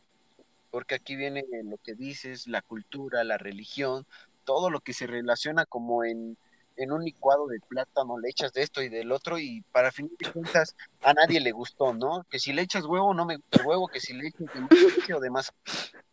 Entonces a nadie le termina gustando nada. Y así pasó en la escuela. No faltó la mamá, el papá que se sintió ofendido con el tema, se presentó y le dijo, oiga maestro, ¿por qué le anda diciendo eso a mi hija? Es un tema que nos corresponde a nosotros como padres y así. Y la pregunta que yo me hacía en mi cabecita era, ok, te corresponde como padre, pero ¿cuándo lo piensas hacer? Cuando tu hija ya haya sido violada, cuando tu hija ya la haya estado durante mucho tiempo y, no haya dicho nada, o cuando haya llegado un robacorazones que, que casi y, y la haya embarazado y la deje botada. La verdad es que somos nosotros mismos como sociedad los que interrumpimos ese progreso educativo, ¿sí? Seguimos arrastrando la cultura de los abuelos, la cultura de los papás, que, que no la dejamos ir, no, no, no queremos deshacernos de ella, nos, renun- nos, nos, este, nos abstenemos a renunciar a la antigüedad. Ya lo decía una amiga en una publicación en Facebook, este, regresar a la er- edad medieval es renunciar a los avances científicos. ¿sí? Entonces, es triste, es triste y es real que nosotros mismos ponemos esa barrera y somos tan ciegos que en vez de cruzarla, ponemos un ladrillo más. ¿sí? Porque no nos gusta, no nos gustan las nuevas cosas, no nos gusta la evolución, no nos gusta la ciencia. ¿Sí? Preferimos creer que todo nos va a llegar del cielo, como en algunos casos dicen, respetando todas, respetando todas las religiones. Lamentablemente no va a ser así. Y este punto que tú tocas es muy importante porque una de las principales razones por las que se debería de legalizar el aborto es por la violación. Por la violación cometida a aquella niña de 8 años, de 15 años, que bueno, científicamente yo no sé si se puede embarazar a los 8 años. Pues de hecho, ¿sabes? El primer, el caso de la madre más joven que se ha registrado en la historia, que obviamente es un- una cuestión muy aislada, la nena tenía cinco años. Sí. Pero pues ya desde un punto de vista más eh, mm, médico, más científico de lo común, pues como a los 12, 13 años. Fíjate, Mario, entonces no, no, no estamos lejos de, de, aprovechar este espacio y también decirles a nuestros escuchas, a aquellos que son papás, aquellos que son mamás, yo en lo personal les hago esta invitación, yo creo que soy el único que es papá de, de- de los que estamos ahorita, que pongan mucha atención en este punto, ¿no? Porque vuelvo, vuelvo a mi tema, o sea, uno de los casos por los cuales estaría, debería de estar legalizado sin duda, o sea, me refiero legalizado así sin dudar, sin dar su brazo a torcer, es por causa de violación, ¿sí? Por causas de violación, porque imagínate el terror, el temor con la que va a vivir esa persona, hablando de mujer, que se va a convertir a madre, de estar teniendo a una persona, en defecto su hijo, que le va a estar recordando aquel momento incómodo, frustrante y sobre todo horrible, donde sufrió una, una violación, donde sufrió eh, obligación de cometer un acto sexual estando en su contra, sin tener satisfacción alguna, ya sea, como lo dice, psicológica o, o física, pero sin tener consentimiento alguno de su cuerpo. ¿sí? Entonces, como lo mencionabas, de repente nada más llegas y metes el producto, pero realmente no lo quiero tener. Realmente este es uno de los casos por los cuales ya debería de estar legalizado en todo el mundo, ¿eh? En todo el mundo, quitándole todo tipo de mercadotecnia, que si quiere ser popular, que si no quiere ser popular, es realmente molesto que, que, que existan estados, que existan municipios que se rigen todavía por sus culturas y peor aún, que existan derechos que defienden esas culturas donde la mujer no puede decidir sobre su cuerpo y decir, ¿sabes qué? Es que no lo quiero tener. ¿Ok? No vamos lejos. Existen pueblos donde todavía el padre tiene que este, acostarse primeramente con la novia del hijo para poder aprobar una, este, una, una boda entre los dos. ¿Sí? Entonces, estamos restringidos estamos restringidos en, en, en, este, en abrir esos espacios de educación a lugares lejanos. Y, te, y, te, voy a decir algo. Si, existe, ex, si sigue existiendo ese retraso sobre la educación, esa ineficiencia educativa, es porque nos restringimos a una ciudad. En la ciudad sí tiene que haber de todo. Tiene que haber clínicas, tiene que haber hospitales, tiene que haber escuelas particulares, tiene que haber escuelas este, públicas, tiene que existir todo en una ciudad. Pero en los pueblos, en los poblados marginados, hay, ¿por qué no existe estas oportunidades? ¿Sí? ¿Por qué? Porque consideramos a esas personas marginadas como las productoras de todo lo que tiene que llegar a la ciudad. Y así es en el Entonces imagínate esa comparación con el aborto donde no todos tienen el derecho. ¿Por qué? Porque consideramos a las mujeres el objeto flotante que tiene que llevar. Este, habíamos quedado que no le íbamos a decir producto, pero ya no recuerdo cómo habíamos quedado que le íbamos a decir. ¿Sí? Morrito. Ah, exacto. Pero que lo tiene que llevar. Entonces, realmente estamos viendo a la mujer como el portador, la portadora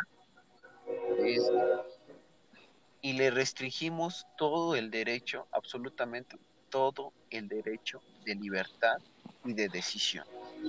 Y te vuelvo a decir, no es cuestión política, no es cuestión de, del presidente, no es cuestión del gobernador, es cuestión de la misma sociedad que nos negamos a evolucionar mentalmente. Sí, no, a diferencia del primer mundo, por ejemplo. Eh, una disculpa, amigos, estaba estacionando mi tren. Este, bueno. ah, si yo estoy, en... ¿de dónde dices que yo estoy grabando? Eh, no, pues ¿dónde estás en verdad, no? En la Estación Espacial Internacional. Eh, exacto, y yo dije, no, pues entonces Mario va grabando en un viaje en tren, que, que, que, que casi ya no se da, ¿no? Más que el tren que nos pusieron aquí de Puebla a Cholula, pero pues bueno, no sé si esté trabajando. Sí, estoy aquí en, en Inglaterra, no es que hay trenes. Bueno, de lo que menciona Marco, eh, yo nada más quiero hacerle una pregunta a nuestro público en casa. Este, y por favor siéntanse libres de comentarnos. Eh, bueno, en Spotify no se puede, pero en las demás aplicaciones sí. ¿Ustedes le ponen huevo a los licuados de plátano?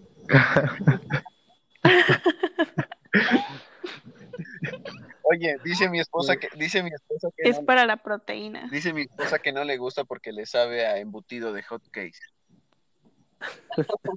o ese embutido es hot cake, entonces lleva otra cosa. Bueno. Se me hace que ya para no cocinar algo Aprense, es mi serenata. No, pero bueno, ya hablando en serio, pues por supuesto que, tienes un punto, ¿no? Y me gustaría ver qué piensa Jocelyn al respecto. Yo creo que, bueno, pues como ya dije al inicio, para mí la educación sexual es súper importante, creo que va a ayudar a prevenir muchísimas cosas.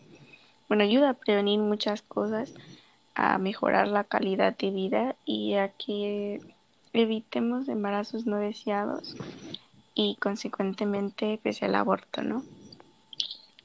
Yo creo que eh, está en todo lo correcto de, es muy acertado lo que dice em, debido a que ¿Del licuado? pues sí bueno el licuado es para la proteína pero yo no le he hecho personalmente huevo porque pues no no no me gusta Tiene eso aparte, ¿no? Con unas Sí, con un jamoncito. ¿no? sí mejor cocidito Ajá, pero Entonces, yo creo que Antonio da un punto muy acertado, debido a que a mí me parece algo muy, muy bueno de su parte que, que enseña a sus hijas y que haya reconocido el hecho de que su maestra haya hecho bien. Y creo que otro, otro punto muy acertado es que pues muchas de las personas, pues sí, viven con la ideología de pues del abuelo y lo que se ha inculcado, ¿no? De siempre. Entonces, eh, es cierto que en un licuado siempre va a haber un huevo que a alguien no le va a gustar y que pues va a ser todo un, un alboroto esto, pero es que nos causa tanta, o sea, yo no entiendo de dónde viene esta esta incomodidad de que a tus hijos se les eduque sexualmente. La educación no va solamente al ámbito de aprender matemáticas, es algo más allá, ¿sabes? Y el adquirir educación sexual creo que es de suma importancia y que todos como personas, como sociedad, deberíamos estar abiertos a. Entonces, pues yo le aplaudo a Antonio que le enseña a sus Bravo. nenas que, bravo por Antonio, que le enseña a sus nenas que pues es que es algo importante, ¿no? Y creo que respecto a lo que comentaba de la violación, creo que la violación sí debería de ser este uno de los motivos por los cuales se legalice el aborto, pero también por muchas causas más, ¿no? Por ejemplo, hay personas, pues como comentabas, que se ha visto que no cuentan con la posibilidad económica que, que lleva el engendrar una persona, porque es un gasto grande, ¿no? Entonces, eso hace que se mejore, se sea una peor calidad de vida, ¿no? Que los niños no, no tengan las posibilidades que tal vez las personas que sí los planearon y que sí tienen una madurez mental, que sí tienen una economía estable, pues van a poderle dar a sus hijos, ¿no? Y el hecho también de que se, se siga previniendo más muertes de mujeres, porque se mueren muchas mujeres por, por la práctica clandestina del aborto, ¿no? El hecho de evitar la muerte de personas, que sí son personas, eh, es algo también muy importante y creo que fue un punto muy certero el de Antonio. Muy bien dicho. Em, bueno, antes de pasar a la opinión de Alejandro, quiero lanzarles una pregunta a los tres, velozmente. Y quien quiera de los tres puede responder, o los tres, no sé. Para ustedes, o sea, no digo si lo que sería bueno o malo, sino para ustedes personalmente. Imagino que ustedes son presidentes del mundo y ustedes van a tomar la decisión. ¿El aborto debería ser viable o legalizado en caso de que la mujer simplemente diga, ¿sabes qué? La neta, quise probar cómo quise tener relaciones sin protección totalmente conscientemente, lo sé, me dio igual, pero aún así quiero abortar. ¿Ustedes personalmente qué decisión tomarían? Quien quiera responder, realmente Pues cualquiera mira. de los tres. Mira, yo como Cantifla, si yo fuera presidente, pero por supuesto que lo aprobaría, ¿eh? Por supuesto que lo aprobaría. Y te voy a hacer una comparación tal vez burla para los radioescuchas. Es como la marihuana. Si la legalizas, acabas con el problema. Igual el aborto. Si lo legalizas, acabas con muchos problemas y muchas temáticas culturales, que es lo que ahorita nos estamos dando cuenta, que es el Matrix real del tema. Es mi opinión, Mario. ¿Por qué el Matrix? No entendí esa parte. ¿Por qué? Porque es, es eh, si te has dado cuenta a través de lo que hemos dicho, es lo que le ha dado giro al tema. O sea, no importa el país que sea, no importa el estado que sea, no importa el lugar en el que nos encontremos, simplemente se trata de cultura que abarca educación, este, creencias, todo lo que, lo que, lo que conlleva el, el verdadero problema, ¿sí? Porque vuelvo a lo mismo. No es lo mismo como pensaban mis abuelos, sus tatarabuelos, sus papás de mis abuelos, y cómo piensan ahora mis padres, y cómo vengo a pensar ahora yo, ¿no? Yo me considero una persona muy, muy este, liberal, liberal. No, me, no me espanto de ningún tema, y sobre todo me gusta respetar culturas, me gusta respetar religiones, pero también me gusta atacarlas. ¿Por qué? Porque hay cosas que, que como todos no nos va a gustar. Claro. Mm, yo sí, Alejandro, ¿ustedes quieren responder? Para yo diría también que sí. Igual por el aspecto de que, pues, en el aspecto, o sea, centrándome más en la persona, en si es una opción buena o mala para la persona, o sea, hablando en cuestión personal, en cuestión económica, en cuestión moral, o sea, para mí sería un sí, o sea, sí legal en todos los aspectos. Yo sí, ¿algo que opinar?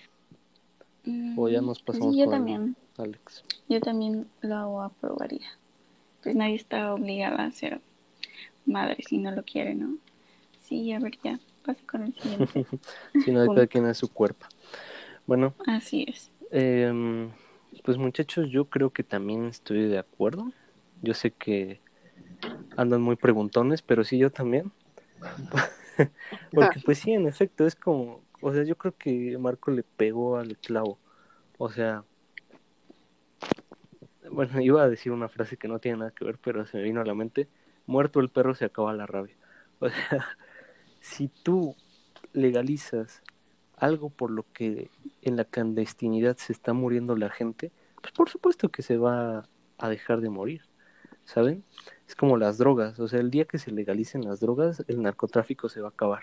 Y todos esos, esas estúpidas personas, esos, esa gente horrible que no, no merece ser llamado ser humano, esas personas se van a quedar sin nada que hacer más que buscar un trabajo digno el día que se legalicen las drogas. En este caso, pues el día que se legalice el aborto, se van a dejar de morir las personas, las mujeres que buscan eh, realizarlo en cualquier sitio no seguro. Pero bueno, pasamos con tu opinión, mi querido Alex, de todo lo que mencionó nuestro, nuestro bien parecido astronauta. Sí, me parece muy curioso esta parte que tocó de cómo nos limitamos a hacer abiertos de mente de tocar estos temas, eh, ver cómo todavía tenemos arraigadas estas ideologías, estos tabúes de, de generaciones pasadas, de que la sexualidad es mala, de que yo no sé de dónde alguien sacó la idea de que los papás tienen que hablar de sexualidad con sus hijos cuando están en la adolescencia, cuando es la etapa cuando las, las hormonas están al tope, entonces digamos que, o igual, por ejemplo, el hecho de como que tocar el tema de la sexualidad en esos años es, digamos que puedes jugarte mal, o puede ser bueno, puede ser malo, porque pues por la madurez que ya presenta el niño, el adolescente, lo va a entender mejor.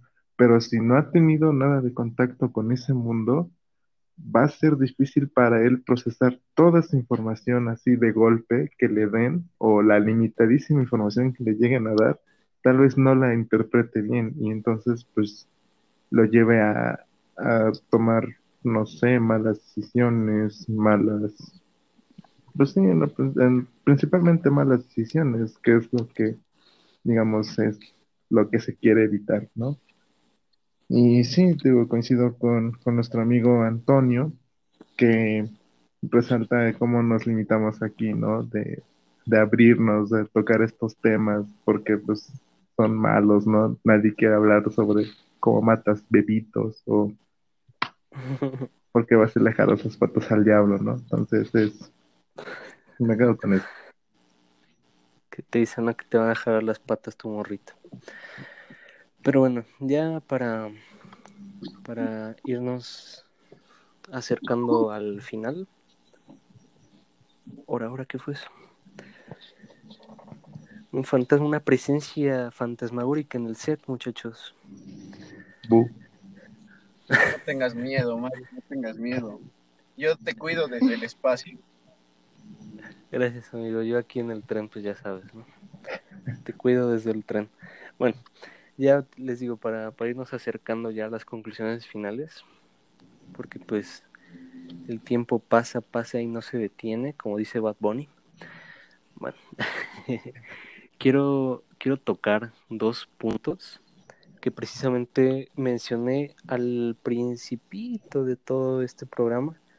Hace una hora y media mencioné estas cositas. En la primera participación de nuestra queridísima y muy apreciada Josie, ella había mencionado que em, en el reino animal llega a suceder el aborto. Por lo tanto, es algo natural ella mencionó eso y yo dije que es un punto discutible que vamos a tocar más adelante. Bueno, es el momento. Em, me explico. Desde el punto de vista científico, como tal, un feto es y no es un ser vivo. ¿Por qué es y no es? ¿Qué acaso es como el gato de Schrödinger que está vivo y no está vivo? Bueno, este, salud. Aquí hay literaturas, es decir, hay varios libros de embriología que señalan que la vida comienza al momento de la fecundación. O sea, el momento en el que el espermatozoide entra al óvulo, ese punto es la vida. A partir de ese punto es la vida. Mientras que otras muchas literaturas mencionan por el otro lado que la vida comienza al momento de que la madre da a luz. ¿Por qué? Porque como tal el embrión, posteriormente el feto, eh, al estar dentro, pues no es un ser autónomo, sino que depende de la nutrición materna, eh, no se puede valer por sí mismo, digo, o sea, no puede moverse, pues, por sí mismo. Porque digo, no es como que un bebé pueda defenderse, pero al menos si le estás pegando llora, ¿no? O, quita la manita, en fin. Épale, épale, mi piernita. Entonces, pues, si es un ser vivo o no, es un... Se podría decir que no lo sabemos. Se podría decir que no lo sabemos porque no hay un consenso, ¿saben? Por otro lado, el hecho de que el aborto sea natural, bueno, yo ahí sí discrepo un poquito, digo, creo que yo quería que discutiéramos este día, que nos diéramos duro, pero al parecer hemos estado de acuerdo en todo, como todos unos progres. Em, sin embargo, en esto sí yo me hallo en discrepancia. Yo no creo que sea algo natural. Y me explico. No digo que no suceda digo, por supuesto que sucede. Em, no soy un experto del mundo animal, pero no se necesita ser un genio para saber que en el reino animal en general, pues eh, muchas funciones son iguales o son análogas. Por ejemplo, si la madre em, tiene algún tipo de falla, pongan ustedes genética, y lo que hace poco viable el parto, pues va a suceder un aborto espontáneo, tanto en las personas como en los leones. Entonces, aquí en este punto de espontaneidad, pues sí es algo que sucede en la naturaleza. Sin embargo, el hecho de que de que un, un animal que ya de principio no son seres racionales, eh, quiera tomar esa decisión, por así decirlo, bueno, ahí yo discreparía un poquito. Digo, quizás eh, en muchos años que podamos leer la mente de los animales, quizás sepamos que es cierto, no lo sé, pero al menos yo discreparía un poquito con eso de que es natural. Y por el otro lado, eh, también mencionaba que, que en los papiros, pues ya se mencionaba esta práctica, por lo que eso haría que estas civilizaciones estuvieran adelantadas a su época. Aquí, en este punto, yo me hallo en efecto de acuerdo, porque digo, si a día de hoy sabemos que es lo más viable y no se toma en cuenta, pues digo, imagínense que hace dos, más de dos mil años lo hayan dicho, pues bueno, claro que es estar adelantado. Y pues nada, em, ¿ustedes qué, qué piensan sobre esto? Vámonos contigo, mi queridísimo papá.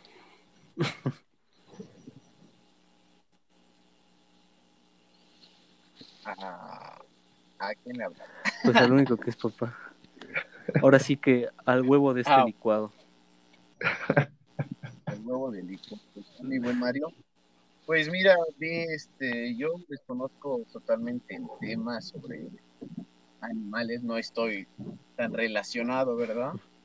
Pero, pues como dices, como dices, eh, en algún futuro tal vez lleguemos a, leer los pensamientos o a ver cómo es el sistema por el que se rige el reino animal.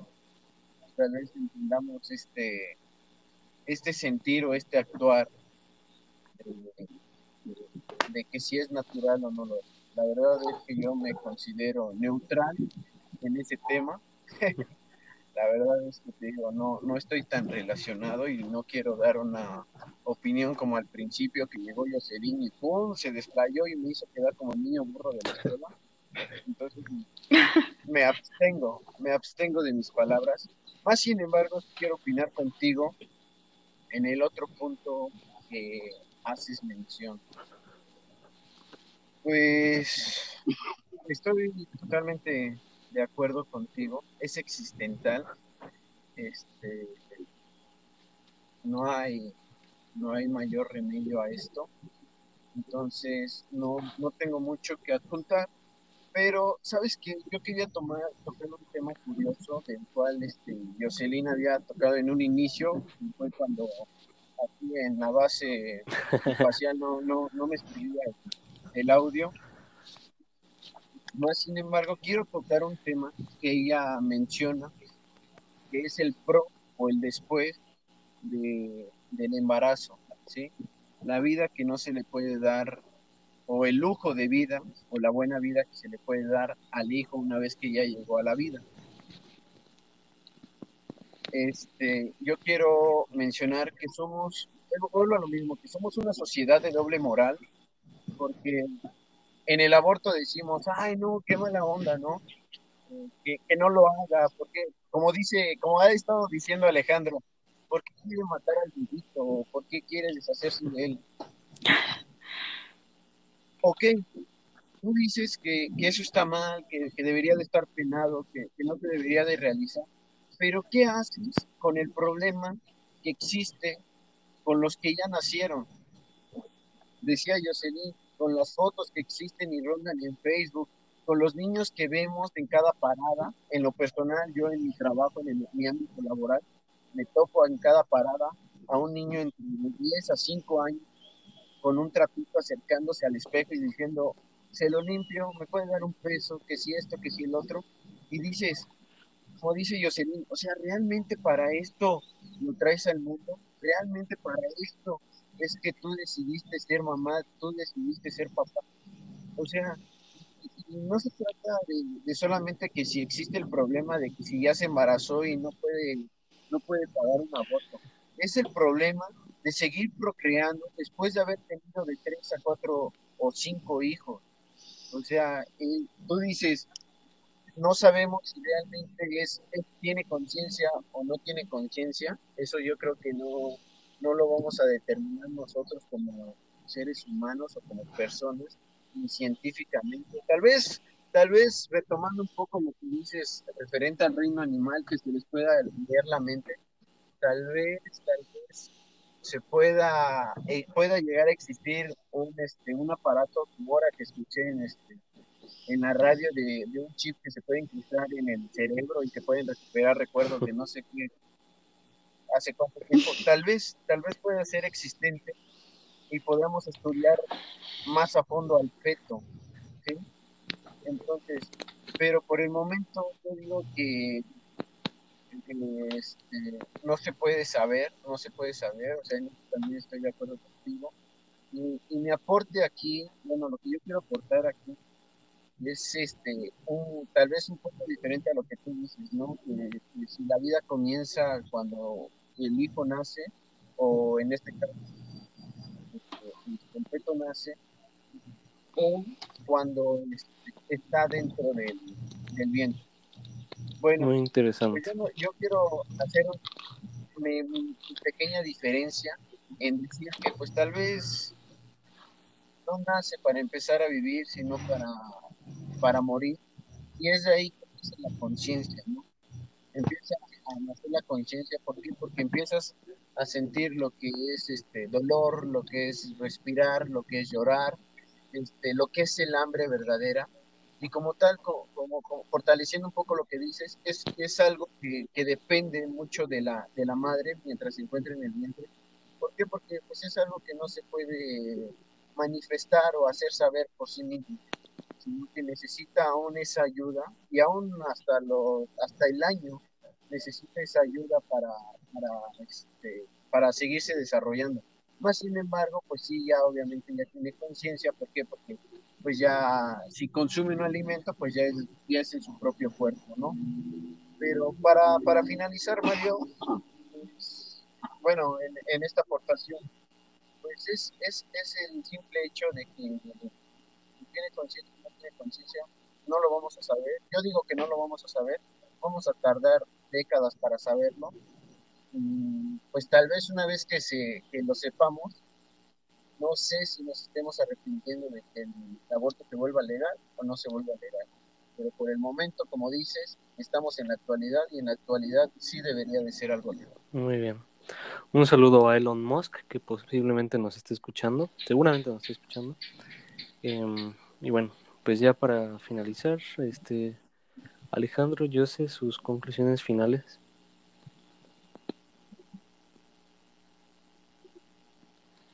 el que quiera. Alejandro, no, aquí sigo, pero estaba esperando a que yo se hablara primero. Yo estaba esperando a que Alejandro hablara primero, pero voy a pasar yo primero.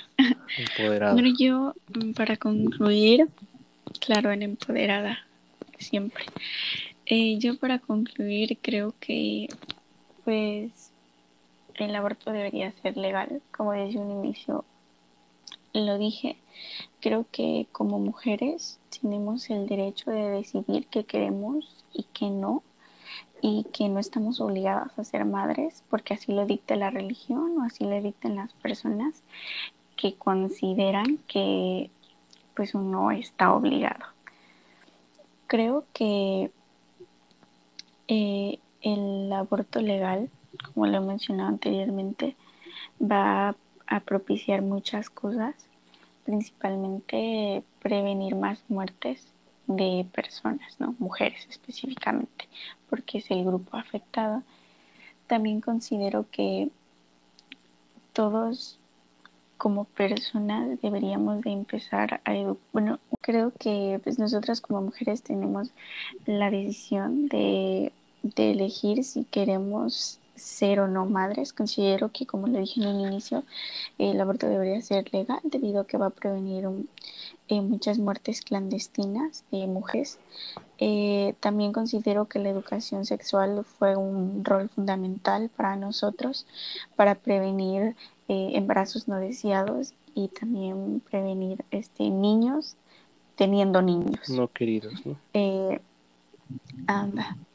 Este, también considero que eh, en la actualidad pues hay muchas hay mucha problemática, pues como comentaba Antonio, debido a que no se ha legalizado y considero que las personas que son prohibidas respeto su opinión, pero que si realmente pues fueran prohibidas, realmente estarían haciendo algo por los niños que están en orfanatos o niños que están en la calle desamparados y que eso realmente es lo que requiere la atención y el enfoque a ser un pro vida, ¿sabes? Y bueno, nada, es, es mi opinión y es todo lo que tengo que comentar. Sobre los animalitos, ¿quieres mencionar algo? Ah, sí, bueno, yo no había dicho nada de animalitos. Eh. algo así. tuyo, Mario. Es que había comentado que antes pues se consideraba como algo, bueno, ellos lo, lo veían natural, pues no lo veían como algo satánico, pero no, Ah, bueno, pues no es sé cuándo dije animalito. es, eh, de la humanidad. Pero bueno, sí, esto. Ja, típicos hombres. Y bueno, por último pasamos a la opinión de nuestro comentarista en cancha, su querido Alejandro. Gracias, amigo. Y pues igual yo pensaría que ya debería ser legal, pero pues dicen Ya por ahí lento, lento pero seguro. Entonces hay que dar primero los pequeños pasos para llevarlo a la legalidad. Ya, no sé, ir preparando el camino en cuanto en educación sexual, en, digamos, que todos tengan acceso a, a, a esta alternativa y preparar la estructura médica, porque pues es- hay, no se mencionó mucho, pero sí es importante que también se prepare el sector médico para que esta práctica se pueda llevar a cabo con plena seguridad. Y pues sí, digo, paso a pasito, poquito a poquito que se vaya avanzando Suave, en este aspecto. Y este, y pues nada, básicamente es eso. Igual y los hoyitos que se vayan encontrando en el camino, tratando de, de tapar este enorme hoyo como lo es la legalidad del aborto, pues también que se vayan cerrando. Y de los animalitos, yo iba a comentar que tal vez eh, era más como que una cuestión accidental, porque por ejemplo yo lo relacionaba mucho con esta parte de que algunas aves cuando nacen las crías, las papás, o bueno, las aves padres y madres lanzaban a sus críos del nido para que volaran. Entonces, pues digamos, nada, nada más sobrevivían los que podían volar y los que no, pues ya ahí se quedaban. Entonces, yo la relacionaría más como con, sí natural, pero más a un aspecto accidental. ¿Accidental o occidental? No, accidental. Ah. Sí, no, también como el- hay ciertos insectos que se comen a sus crías. bueno, eso ya no sería aborto, ¿no? Pero, pero no sé, lo recordé ahorita. Y bueno, muchachos, ya para finalizar, nada más quiero cohesionar un poco sus ideas. Por supuesto que estoy de acuerdo con lo que mencionaron los, los tres. No hay mucho más que agregar, puesto que creo que ustedes mencionaron todos los puntos importantes. Debe ser legal, eso es un hecho. Bajo cualquier circunstancia también eso es un hecho, puesto que así se reduciría muchísimo la mortandad femenina. Y eh, finalmente, lo único que quiero mencionar por mi parte es que la gente que verdaderamente es pro vida son esas personas que tienen sus eh, instituciones dedicadas a los niños, que dedican su vida a cuidar niños que no tuvieron la suerte de conocer a sus padres, o esas personas que donan de una u otra forma a esta misma causa. La gente que por otro lado se pone eh, a hacer marchas para, para prohibir una acción que va a tomar una persona totalmente ajena a, ajena a ellas, como es el aborto, esas personas no las consideraría yo pro vida. Simplemente personas que quieren discutir un tema que no se presta a discusión porque debería ser algo absoluto. Y finalmente, pues nada, por ahí también se mencionó muy, muy brevemente lo de las marchas y protestas. Yo creo que debería ser legal. Otra, otra razón para que lo sea es precisamente esto, que obviamente las protestas y las marchas y todo lo que se hace no es viable en materia de seguridad pública para nadie. Entonces yo creo que esta es otra, o sea, no, obviamente no es por lo material, porque eso es menos importante, mucho menos importante. Ni siquiera hay punto de comparación con una vida humana, ¿no? Yo me refiero más al punto de seguridad pública, tanto para los manifestantes como para el resto de personas. Entonces, pues bueno, yo creo que haciéndolo legal, pues podemos empezar a tapar múltiples baches que, como menciona Alejandro, están ahí presentes, nada más que no reparamos en ellos. Entonces, pues nada, mm, supongo que ya todos han dicho sus comentarios finales, ¿no me equivoco? Estás en lo correcto. En efecto. Así es, Mario. Muy bien, muchachos. Pues, mi queridísimo público, espero que se hayan divertido, que hayan escuchado estas dos magníficas horas con estos tres próceres de la filosofía antropológica moderna, con su servidor, em, un humilde mm, tipo. Y pues bueno. Muchas gracias por habernos escuchado, por habernos acompañado. Y mm, muchas gracias, por supuesto, a ustedes tres por darnos o por brindarme, tanto a mí como al público, un par de horas de su tiempo. Y mm, pues nada, muchísimas gracias. Esperemos que pronto podamos hacer más programas juntos. Que creo que en el programa de cada uno de ustedes les dije que íbamos a hacer una segunda parte de su tema. Pero bueno, si, se da, pues bueno, estaría buenísimo. Entonces, pues, pues muchas gracias por su tiempo, por su esfuerzo y por ser unas personas tan maravillosas que yo aprecio mucho. Ah, gracias. Gracias. Gracias, Mario. Gracias. Un, abrazo y a los radioescuchas recuerden sonreír y ser felices, no cuesta nada. Adiós. No le pongan huevo a sus licuados, muchachos. Ahora sí, pues que tengan una buena vida. Hasta la próxima.